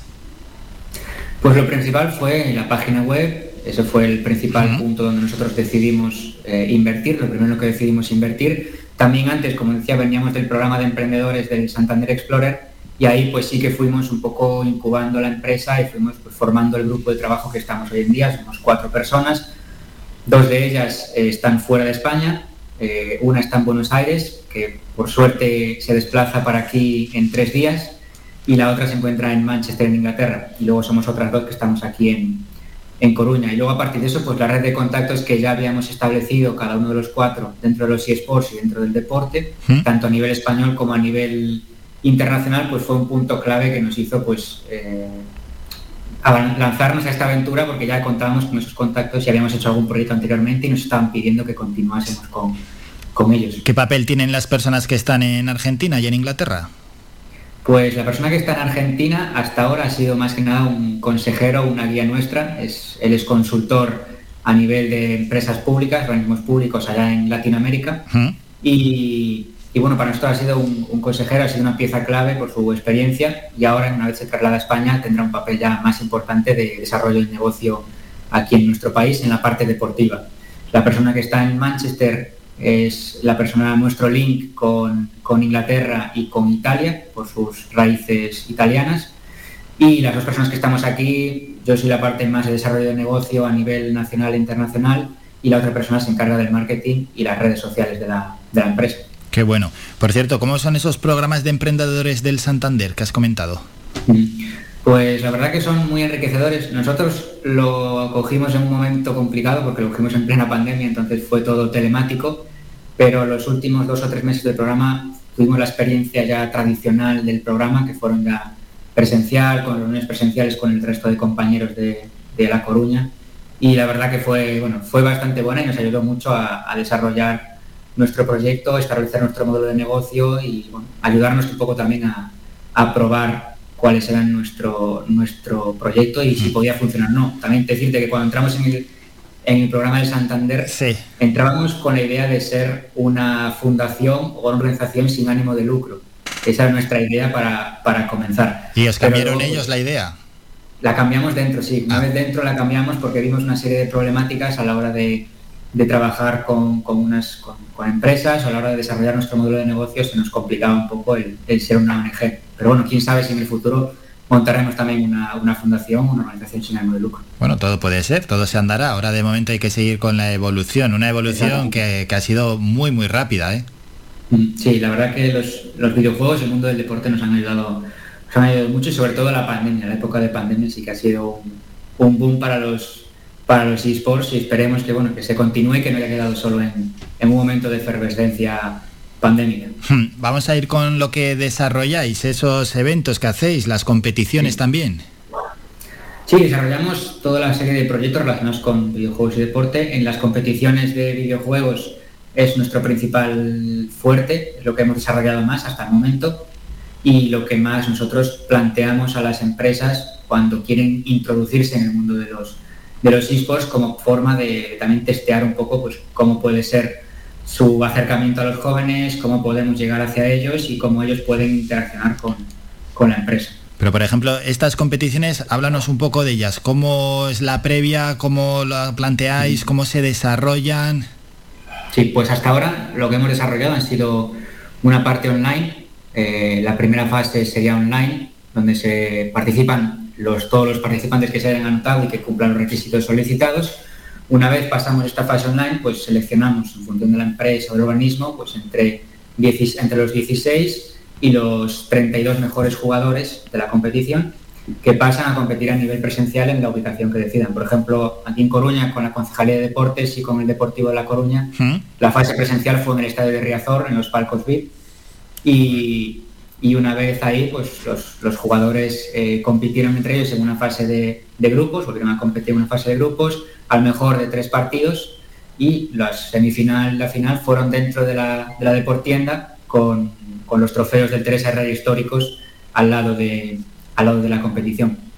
Qué bueno todo ello, ¿eh? Bueno, eh, habrá parte de, de- de la audiencia, ¿no? De los espectadores que solo ven esa parte física, pero claro, previamente ha habido eliminatorias y duras eliminatorias. Qué bueno. Ha sido, ha sido complejo eso porque todo el mundo quería estar en Riazor, eh, pero bueno, por la pandemia fue lo que nos complicó un poco el tema, porque en un principio sí que iban a estar todos en, en Riazor y todas las fases iban a ser presenciales, pero bueno, al final tuvimos que adaptarlo un poco en función de las medidas sanitarias y al final fue así, pero bueno, básicamente todos los torneos que hacemos se adaptan un poco a cada empresa. Hay empresas que nos solicitan que todo sea de, fase, de forma online, que no haya nada presencial, otras que quieren este híbrido y algunas que quieren completamente todo presencial en sus oficinas o en su tienda, en su tienda más importante o bueno, cada uno tiene sus, sus intereses y sus necesidades. Qué bueno, qué bueno eh, estos casos de éxito y estas competiciones que organizáis. ¿Cuál es posiblemente el reto más grande al que os habéis enfrentado? Pues ha sido el convencer a, a las empresas y a los organismos públicos y seguir convenciéndolos de, del poder que tienen los eSports y los videojuegos, porque eh, hablamos, cuando hablamos con ellos existe este- esta diferencia de pensamiento en el cual pues, ellos consideran que los videojuegos fomentan el sedentarismo y fomentan la, la no práctica del deporte. Entonces, ese es nuestro principal reto a la hora de decirles, pues mira, vamos a hacer esto, vamos a hacer un torneo de videojuegos, vamos a hacer un evento de videojuegos y con ello vas a llegar a los jóvenes o vas a atraer a los jóvenes. Donde lo estamos enfocando nosotros no es en sustituir el deporte, sino es en ser un complemento del deporte. Es decir, todos los, o la mayor parte de los chicos y chicas que juegan al, a que hacen cualquier deporte también probablemente juegan a videojuegos. Entonces lo enfocamos hacia ese lado y también hacia el lado de eh, tú como organismo público o como empresa, a lo mejor no estás llegando a los jóvenes que no practican deporte, pues porque solo haces eventos deportivos. Entonces, con los videojuegos puedes llegar a esos jóvenes que no practican deporte e introducirlos a lo mejor al mundo del deporte o a tu empresa o ayudarlos un poco a comprender cómo, cómo pueden desarrollar su, profesión en, el futuro, que los esports al final son, son parte del futuro. Bueno, haces bien, Diego, en poner en valor y en mostrar que hay parte de la sociedad y parte de, de la administración, que al final son quienes están gestionando pues nuestro dinero, que no tienen una buena visión de los videojuegos, de los esports. Muchas veces pues esa visión viene de oídas y, y poco más, porque tampoco Sí. muchas veces se han molestado en hacer un ejercicio y en acercarse, en ver cómo se juega hoy en día, qué competiciones hay en relación a los esports. Bueno, escuchan videojuego y directamente ya lo tachan, dicen, no, no, videojuego, es sedentarismo, se sientan a jugar, a jugar y no hacen nada más. También te, diré- también te diré una cosa que me ha sorprendido bastante y es que los ayuntamientos más pequeños son los que nos hemos encontrado que están más abiertos a, a hacer temas de videojuegos y temas de innovación porque bueno, al final tienen una población mucho más, más reducida y al final pues, lo que quieren es tenerla entretenida y tenerla contenta y, y bueno, que disfruten de todas las variedades de ocio que pueden, que pueden tener. Bueno, a veces desde un municipio pequeño, Diego, eh, también se pueden hacer eventos importantes, porque bueno, el municipio al ser pequeño se puede volcar mm, tu- eh, 100% con ello, no tienen eh, multitud de eventos como puede ser en, en un gran municipio, en una gran ciudad. Bueno, pues también Sí. puede ser, también puede ser una alternativa. Y por aquí por Galicia están surgiendo muchos eventos grandes de videojuegos en, en ayuntamientos pequeños. Mira a ver que te llaman, en- Diego. Me están llamando ahí ¿Cuánto en ayuntamientos, en ayuntamientos pequeños y en pequeñas localidades están surgiendo eventos grandes a nivel, pues, darle valor al- a, los videojuegos a nivel gallego, es decir, ya buscan un enfoque de, desde nosotros, que somos un- una población en la cual a lo mejor no te enfocarías o no la conocerías, pero gracias a los videojuegos estamos creciendo y nos estamos expandiendo y, y nos pueden conocer en el resto del mundo. Es, es muy insistente eh, la persona, te ha llamado al fijo, al móvil. Pero bueno, al final esto es el directo y la radio es así. Diego, eh, has, has comentado ¿no? que el videojuego, el eSport, puede servir para complementar el deporte. Y es así, porque es que incluso en el- al más alto nivel, pero al más alto nivel de deportistas que, que tienen un éxito tremendo y que ganan muchísimo dinero, se complementan también con, eh, con nueva tecnología. Sí, es decir, el, el deporte al final, lo que decíamos antes, el deporte y los videojuegos son un complemento. Eh, los futbolistas cada vez lo estamos viendo más que, que en sus ratos libres o en su forma de tener ocio entre ellos individualmente es, es con los videojuegos. Entonces, ¿por qué tú como, como un joven eh, o una joven de España que pues también juega, hace deporte o no haces deporte, pues ¿por qué no vas a poder disfrutar de los videojuegos en tus horas libres o en, tus momentos de ocio? Obviamente siempre con, con un control y siempre con, con una responsabilidad y una serie de, pues, obviamente no olvidándote del resto de, de tareas que tienes que realizar, pero sí que son un complemento a la actividad deportiva. Sí, sí. Bueno, y a la mejora deportiva, porque por ejemplo, vamos a poner un caso, un piloto de un coche. Al final te montas en un simulador que casi casi es como un vehículo que como el que conduces tú. Si lo simulas bien puede ser prácticamente igual y estás en un circuito. Sí, y en el fútbol exactamente igual. Yo so- soy entrenador de, de chicos de 14, 15 años aquí, en- aquí en La Coruña, en un equipo, y bueno, he hecho bastantes talleres o bastantes entrenamientos en, en los días que llueve mucho, porque aquí llueve bastante, como podéis saber. Pues los días que llueve mucho, que tenemos tormentas o que tenemos lo que, lo que sea que no podemos entrenar al aire libre, nos vamos al local social del club, llevamos una play y bueno, aprovechamos para que obviamente se diviertan, pero también gracias al, al videojuego FIFA aprendan eh, un poco pues qué tipo de cosas pueden hacer, cuáles son las formaciones con las que jugamos, con las que podemos jugar, cuáles son los movimientos de cada jugador, que vean un poco pues cuál es el funcionamiento real del, del deporte y, y- y cómo aplicarlo mejor en el campo. Entonces, esto también son las aplicaciones que se pueden tener. Sí, esa, es- esa estrategia, esa técnica. juegos. Sí, sí. Sí, sí, Y Football Manager también.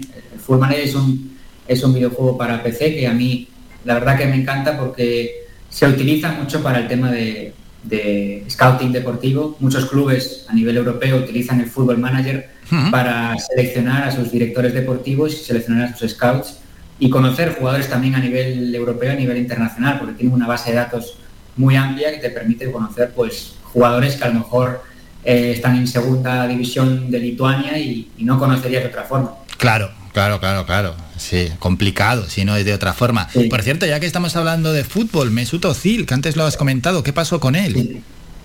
Bueno, eh, teníamos nuestras formas diferentes de ver, de ver los videojuegos. Eh, él quería enfocarlo más hacia lo que es el Fortnite, el FIFA, ellos lo veían, esa parte se veía mucho más desde, el, modelo de negocio de, inversión y retorno de inversión rápida y yo lo veía más como un camino largo a recorrer en el cual debíamos seguir una serie de, pasos. Al final, pues, eh, de buenas maneras eh, y quedando bien, pues acabamos, acabamos la relación y obviamente pues ellos siguen por su camino y, y yo sigo yo sigo por el mío pero bueno Bueno, ahí tuvisteis digamos ese inicio. fue una buena experiencia la Claro, verdad, claro, buena claro. experiencia. Eso es, ese inicio, esa relación que de todo se aprende. No, claro, claro, es verdad. A mí es, es lo que me dio, de hecho, mi experiencia en los videojuegos más intensa fue ahí. Es decir, ese, ese año y pico que estuve, que estuve con ellos fue la relación más intensa. Fue donde pues conseguí la mayor parte de los contactos, conocí a la mayor cantidad de gente de la industria, conocí a los profesionales, fui a ferias, eventos, pude conocer más pues los interiores de, de esta industria que es pues muy ilusionante y que a mí digamos que me gusta más que, que la industria del fútbol, por lo menos la parte interna. La parte interna Sí, pues sí. es más. Es una industria muy, muy grande, gigantesca, que mueve muchísimo dinero y más, que posiblemente que va a mover a futuro y donde ya los deportistas es que hablan tranquilamente y abiertamente que ellos juegan a, a videojuegos, que, que- que son muy pasionales, que les encanta, que incluso alguno hasta compite, porque esto antes no era así. Los- No, los- un boom, claro, es que los deportistas, los deportistas, me atrevo a decir, han jugado y de toda la vida, ¿no? A videojuegos, pero más o menos lo escondían. Sí, sí, lo escondían más que nada también por los clubes, Hmm. eh, por los clubes de fútbol, porque ahí tenían bastante repercusión, es decir, son conocidas, conocidos jugadores que se han lesionado, han tenido lesiones musculares de- por haber jugado a, a videojuegos durante varias horas y que, bueno, luego, pues obviamente no conocemos esa realidad, pero son cosas que suceden y entonces los clubes pues siempre los tenían muy controlados, pero bueno, al momento en que los clubes se abren a los videojuegos, obviamente pues los, los deportistas también, también se abren y también cuentan y obviamente siempre han jugado a videojuegos porque son personas jóvenes, por muy mayores que nosotros las veamos, porque los acompañamos durante toda su carrera futbolística y al final nos parece que son muy mayores, pero son gente joven y que tienen los mismos intereses que tenemos nosotros. Jóvenes. final, pues, De jóvenes y en su mayoría veinteañeros. Y otros ya lo están viendo como un gran negocio. La verdad es que sí. Sí, sí, sí, bueno, se está metiendo todos en eso. Al final Hmm. eh, es un boom de, de crear equipos de esports, crear clubes, crear empresas y bueno, yo creo que es acertado y a la vez no es acertado porque bueno, muchos de esos casos al final se ven que mueren a los, al año, a los dos años porque no es lo que se esperaba. Es decir, ellos esperaban que van a meter 100.000 euros, 200.000 euros y en dos años van a recuperarlo o van a ganar el triple o el doble porque así entonces es un poco ver lo que funciona contigo. Hay jugadores que prefieren invertir en organizaciones y olvidarse y otros que prefieren crear su propio equipo y, y poco a poco ir creciendo y con los años ir creando una marca. Al final, el problema, uno de los problemas que nosotros tuvimos con, con Mesut Özil es que eh, por parte del futbolista se percibía como que él era una marca en el mundo del deporte y por tanto su marca en el mundo de los videojuegos iba a ser igual de importante y no fue así. A la hora de hablar con empresas eh, endémicas de los esports, tuvimos ese problema. Nos dijeron, muy bien, nos parece perfecto, Mesut Özil es una marca en el mundo del deporte, tiene no sé cuántos seguidores y ya está reconocido como eso, pero en el mundo de los esports todavía no está introducido. Entonces yo como marca de videojuegos, ¿qué puedo ganar con Mesut Özil en los esports? Pues a partir de ahí lo que se intentó hacer fue desarrollar la marca de Mesut Özil dentro del mundo de los videojuegos y a partir de ahí intentar escalarlo e intentar crecer. Qué bueno. ese, ese fue el, ese fue el punto de inflexión donde nosotros nos dimos cuenta de que no son los mismos mundos, aunque compartan los fanáticos y los aficionados. Qué bueno, qué bueno, qué bueno ese ejemplo y, y a las claras que no todo es tan fácil, que no por tener una presencia, eh, en este caso como futbolista de ámbito internacional, llegas a los videojuegos y triunfas. Y Diego, déjanos los próximos pasos que queréis dar con la empresa, objetivos también que os marcáis antes de despedirnos. Pues nuestros objetivos son unos objetivos un poco, son un poco bastante ambiciosos.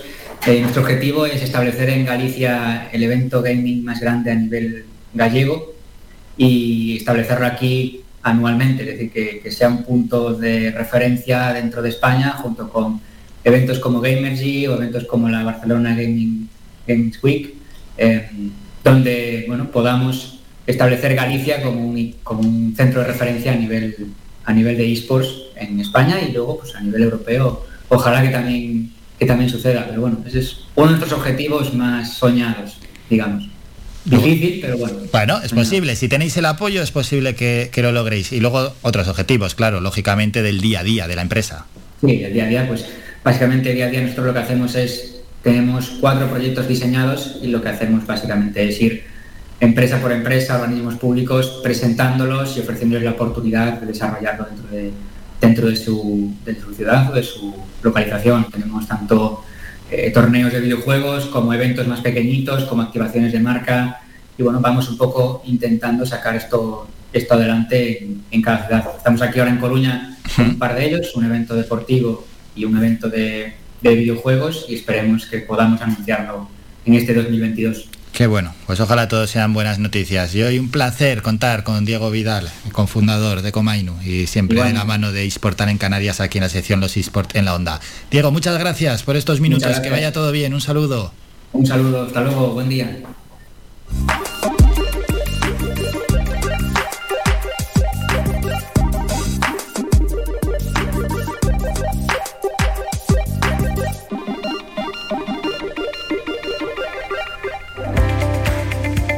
Síguenos en nuestras redes sociales. Estamos en Facebook, Twitter e Instagram. Búscanos como Radio Faikán FM y descubre todas nuestras novedades. Emingo, ¿qué radio? Habla de videojuegos o al menos tiene un espacio. ¿Pocas? ¿Pocas, pocas? Pues los miércoles a estas horas siempre hablamos de videojuegos, de eSport. Aquí también, por supuesto, de la mano de eSportal en Canarias. Hacemos un parón. Breve descanso, publicidad.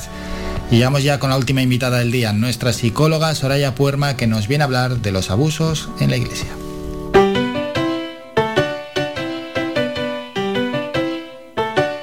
Estás escuchando Faikán Red de Emisoras Gran Canaria. Sintonízanos en Las Palmas 91.4. Faikán Red de Emisoras. Somos gente. Somos radio.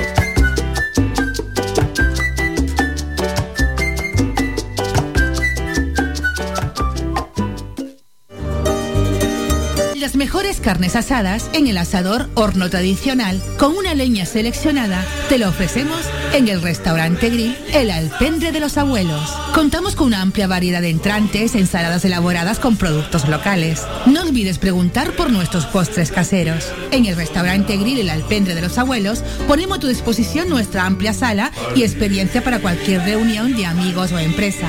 Tu cena con nosotros será todo un éxito. Teléfono 928 98 38 90. Estamos ubicados en la calle Ancor número 5 en Mar Pequeña, al lado de Radio Faikán.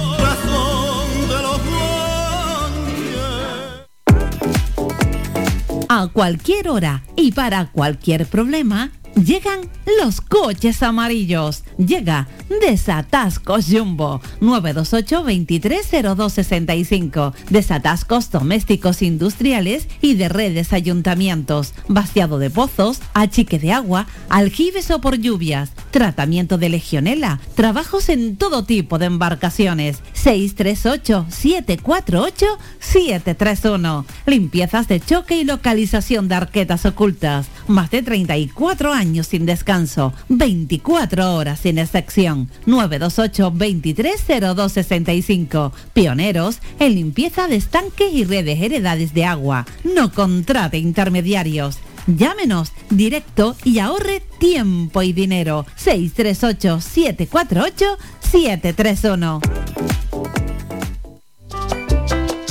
Puedes escuchar Faikán Red de Emisoras en las siguientes frecuencias. La Aldea 105.9, Agaete 99.9, Galdar 106.5, Terror 96.7, Telde 99.4, San Mateo 103.4, Tunte 100.4, Mogán 104.2, Artenara 95.2, Las Palmas 91.4, Maspalomas 94.5, Arrecife 91.6, Puerto del Rosario 102.0, además de nuestra página web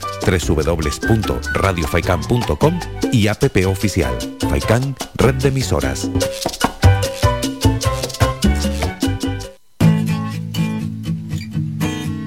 Somos música. Somos información. Somos entretenimiento. Somos vida. Somos Radio Faicán. Somos gente. Somos radio.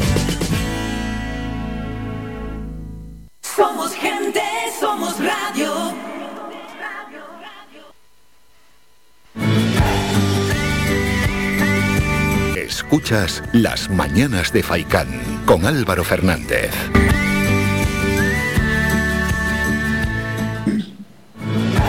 Momento ya, como cada miércoles, para ir con la sección Mentalízate y saludar a nuestra psicóloga Soraya Puerma. Soraya, buenos días.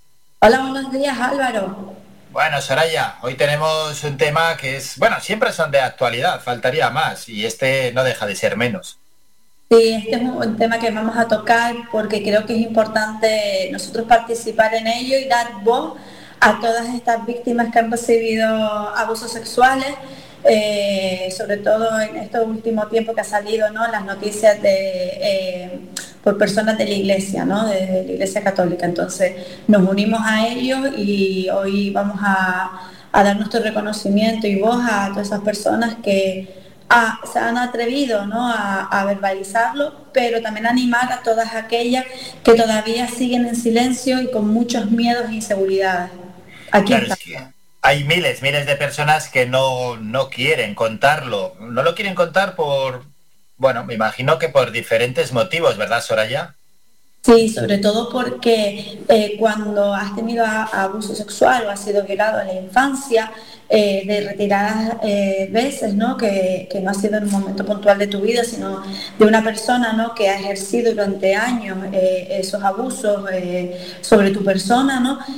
Al final el machaque psicológico, físico, la sensación esta de, de vergüenza, humillación, la vive la persona, entonces eso marca para el resto de tu vida, ¿no? Y, claro, el, el verbalizarlo, primero es hacerlo real y escucharte, que eso ya es bastante doloroso, pero también es afrontar eh, la vergüenza y la humillación que, que has recibido durante muchos años, ¿no?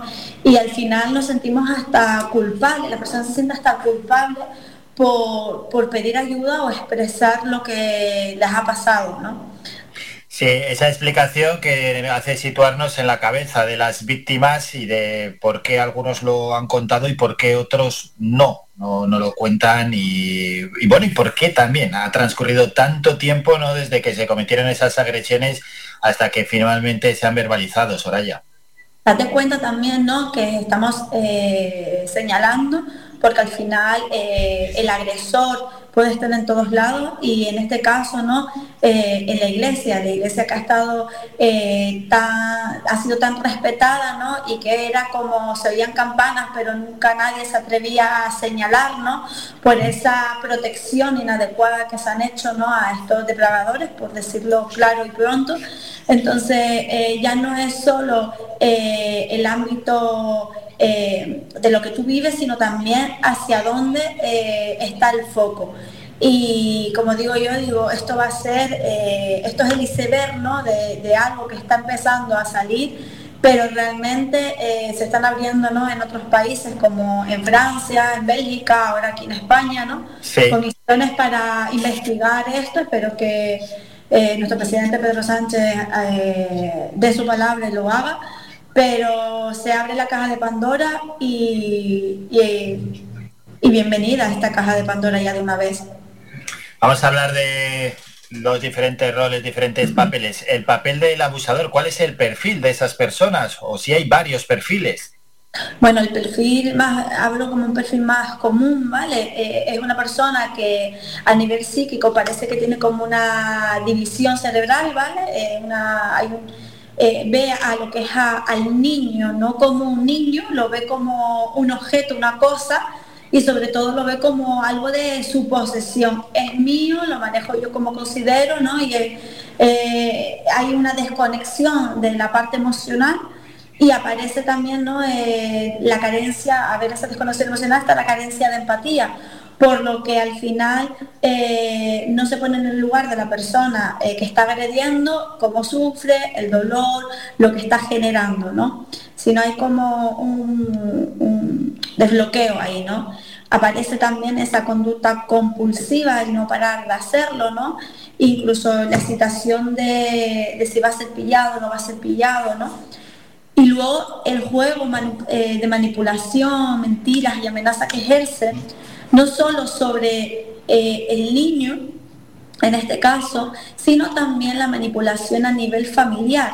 Eh, en el sentido de son personas bastante amables, incluso muchas veces cuando se descubre era, pero si era un montón de buenos, si nos ayudaba un montón en la familia, ¿no? Y en este caso, ¿no? pues los curas que se estaban señalando, ¿no? En la parte de la iglesia, eh, pero si era un gran profesor, pero si nos ayudaba, si es que nos daba, nos acompañaba a la familia y también ¿no? nos cuidaba, ¿no? Entonces eh, aparece ¿no? Eh, ese perfil de persona amable, bondadosa, pero por otro lado, el perfil que recibe del niño, el niño es de amenaza, de miedo e incluso genera dependencia. Eh, empieza el machaque psicológico emocional de quién te va a querer, como la gente se entere, eh, se van a reír de ti, tus padres te van a rechazar, eh, yo soy la única persona que te quiere, mira lo que hago, ¿no? Y no solo ese papel, ese papel del agresor, ¿no? Donde también has comentado el si, le, si me pillan o no me pillan, bueno, sabían que tenían total impunidad. Al final, en el núcleo cerrado en el que ellos estaban, nadie levantaba lo más mínimo la voz y hacia el exterior parece que no salía nada. Normalmente estos tipos de perfiles, eh, cuando empiezas a, que no, que no se justifica, pero también estamos hablando ¿no? de, de personas que posiblemente en su infancia o hayan recibido lo, lo mismo, o maltrato, o abandono, ¿vale? O una educación muy estricta eh, ¿no? en donde bueno, haya habido a lo mejor posiblemente maltrato sobre su persona de sus propios padres o su propio entorno. ¿no? no siempre es así, pero cuando tú empiezas a estudiar y a hacer un perfil del agresor, ¿no? Eh, también eh, empiezas a ver ¿no? su historia pasada y su niñez. Eh, luego aparecen los perfiles que son ya psicópatas, ¿no? que al final, bueno, a nivel neurológico eh, hay una desconexión eh, real de, la parte emocional y sobre todo de la empatía, pero bueno, no todos son psicópatas para no catalogarlo. ¿no?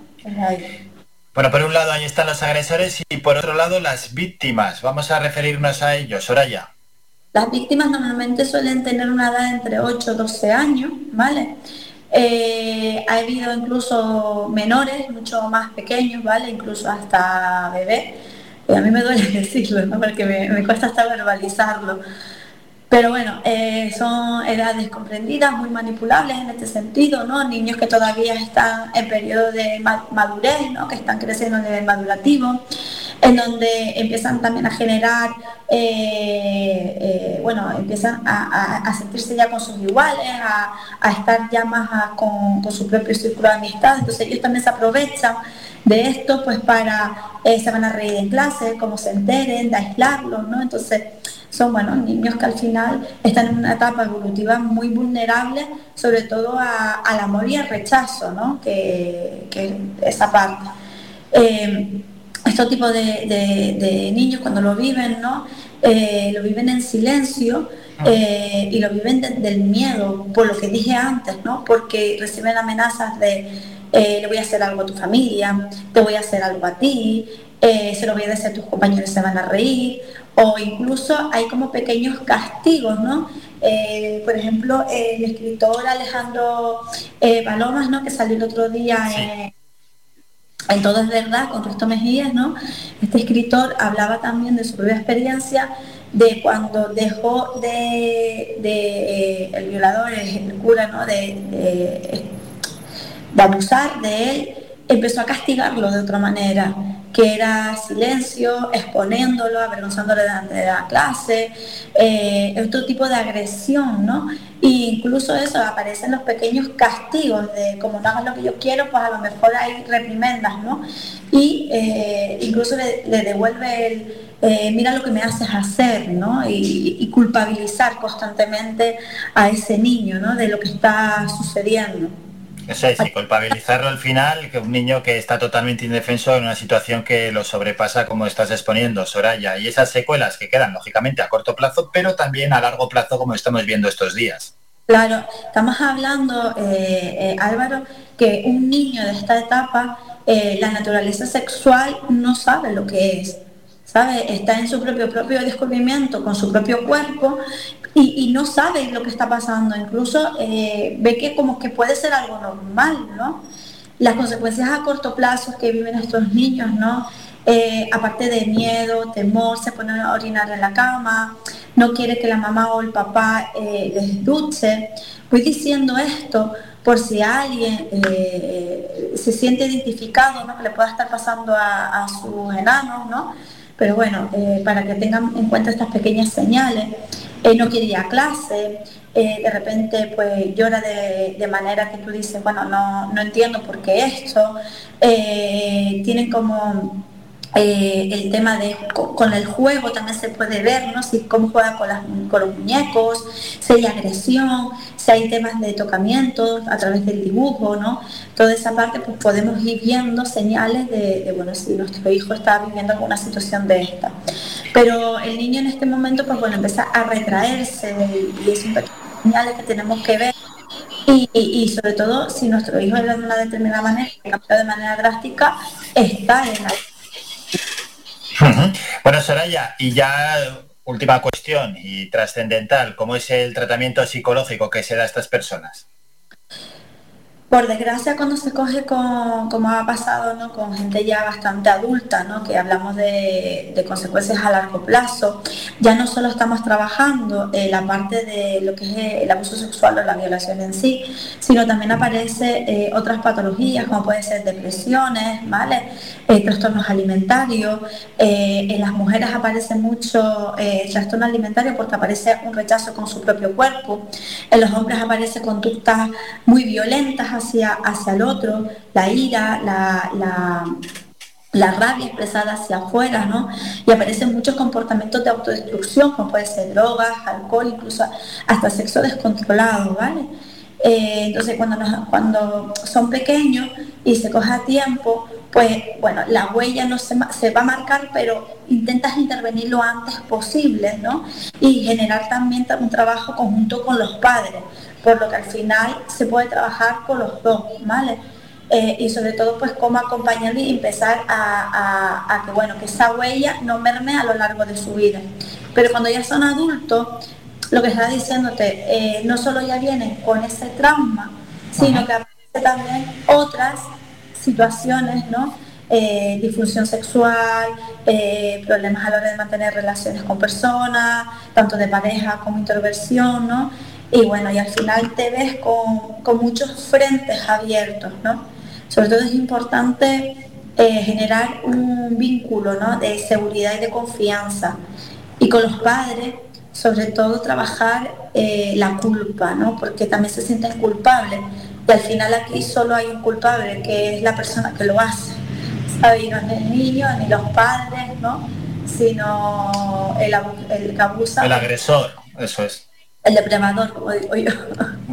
Sí, sí, sí, el agresor. Bueno, pues un tema importantísimo también haberlo traído aquí a la sección, faltaría más. Así que, Soraya, como siempre, enhorabuena por la exposición y nos vamos a citar ya para la próxima semana, para el próximo miércoles. Hasta entonces, que pases una gran semana. Álvaro, buena semana.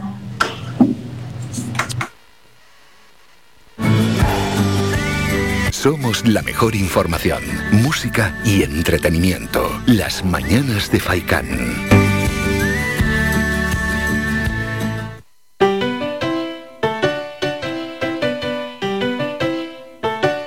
Estás escuchando Faikán Red de emisoras Gran Canaria. Sintonízanos en Las Palmas 91.4. Faikán Red de emisoras. Somos gente, somos radio.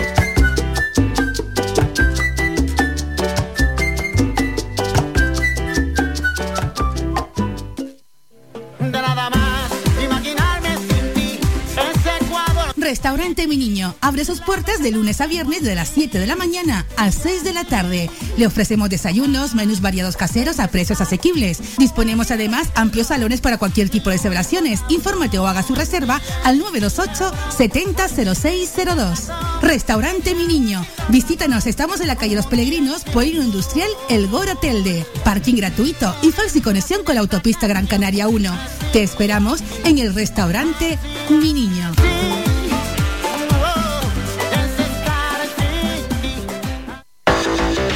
De 30 años en continua emisión, amplia cobertura en las islas de Gran Canaria, Lanzarote y Fuerteventura y más de 300.000 oyentes mensuales nos convierten en la opción ideal para publicitar tu negocio.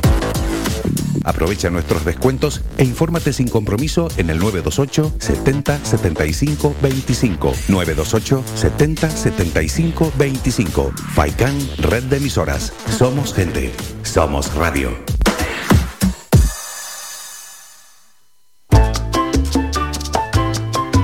Escuchas Faikan Red de Emisoras. Somos gente. Somos radio. Somos gente, somos radio.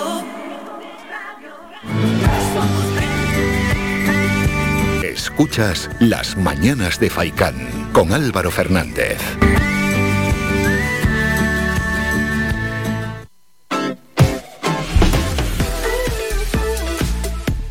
Desde despedirnos echamos el cierre del programa como siempre con las noticias de ultimísima hora. Vamos con las agencias más cercanas. Tenemos lo siguiente, Torres muestra su voluntad absoluta de acabar la legislatura y no adelantar elecciones, ¿no? Solo faltaría. Canarias suma nueve fallecidos y 1.446 nuevos contagios en las últimas 24 horas. Encuentran el cuerpo sin vida de un joven que estaba de vacaciones en Lanzarote. AMPE Canarias denuncia amenazas al profesorado de los colegios donde se está vacunando a escolares. Vamos con las noticias de ámbito general. Tudanca dice que está dispuesto a hablar con Podemos, Ciudadanos y España vaciada y solo excluye a Vox. Sánchez asegura que la estabilidad del gobierno está garantizada y blindada a la salud de la coalición PSOE-Podemos. Génova acusa a Sánchez de juego sucio por anuncios en campaña y recuerda que fue sancionado por hacer trampa. España ha vendido armamento a Marruecos por más de 385 millones de euros desde 1991. Pasamos a Canarias 7.es. Sanidad autoriza un fármaco para las personas que no pueden vacunarse. Ebusel de AstraZeneca se administrará a quienes no responden a las vacunas contra la COVID o las tienen contraindicadas. Las camillas con pacientes rebasan el servicio de urgencias en el insular. La vacuguagua, un imán para los jóvenes canarios. El limbo de la dependencia crece en un año en 1.868 personas, pero hay 1.717 más con prestación en Canarias. Y la provincia.es Torres siembra ahora dudas sobre el grado de las transferencias en costas. David Suárez, este episodio de Calima Densa ha durado ya 13 días, más de lo habitual. Pues sí. Coalición Canaria pide a Torres y Rodríguez que se reviren y exigen la ampliación de la RID. Y ya terminamos con Canarias bajará a varias islas de nivel de alerta COVID esta semana y la cifra de personas ingresadas con COVID en las islas baja un 11% en una semana. Bueno, con todo esto nos vamos. Ponemos ya punto y final al programa. Recordamos a la una el doctor Vázquez, a las dos Faicán Deportivo con Manolo Morales y a las seis y media Locos de Remate. Por nuestra parte esto ha sido todo. Saludos de Mingo Montes de Oca en el apartado técnico y también de mi parte de Álvaro Fernández. Nos citamos ya para mañana jueves a partir de las ocho y media de la mañana, como siempre de lunes a viernes aquí en las mañanas de Faicán. Ha escuchado Las Mañanas de Faicán con Álvaro Fernández. Le esperamos de lunes a viernes de ocho y media a once y media.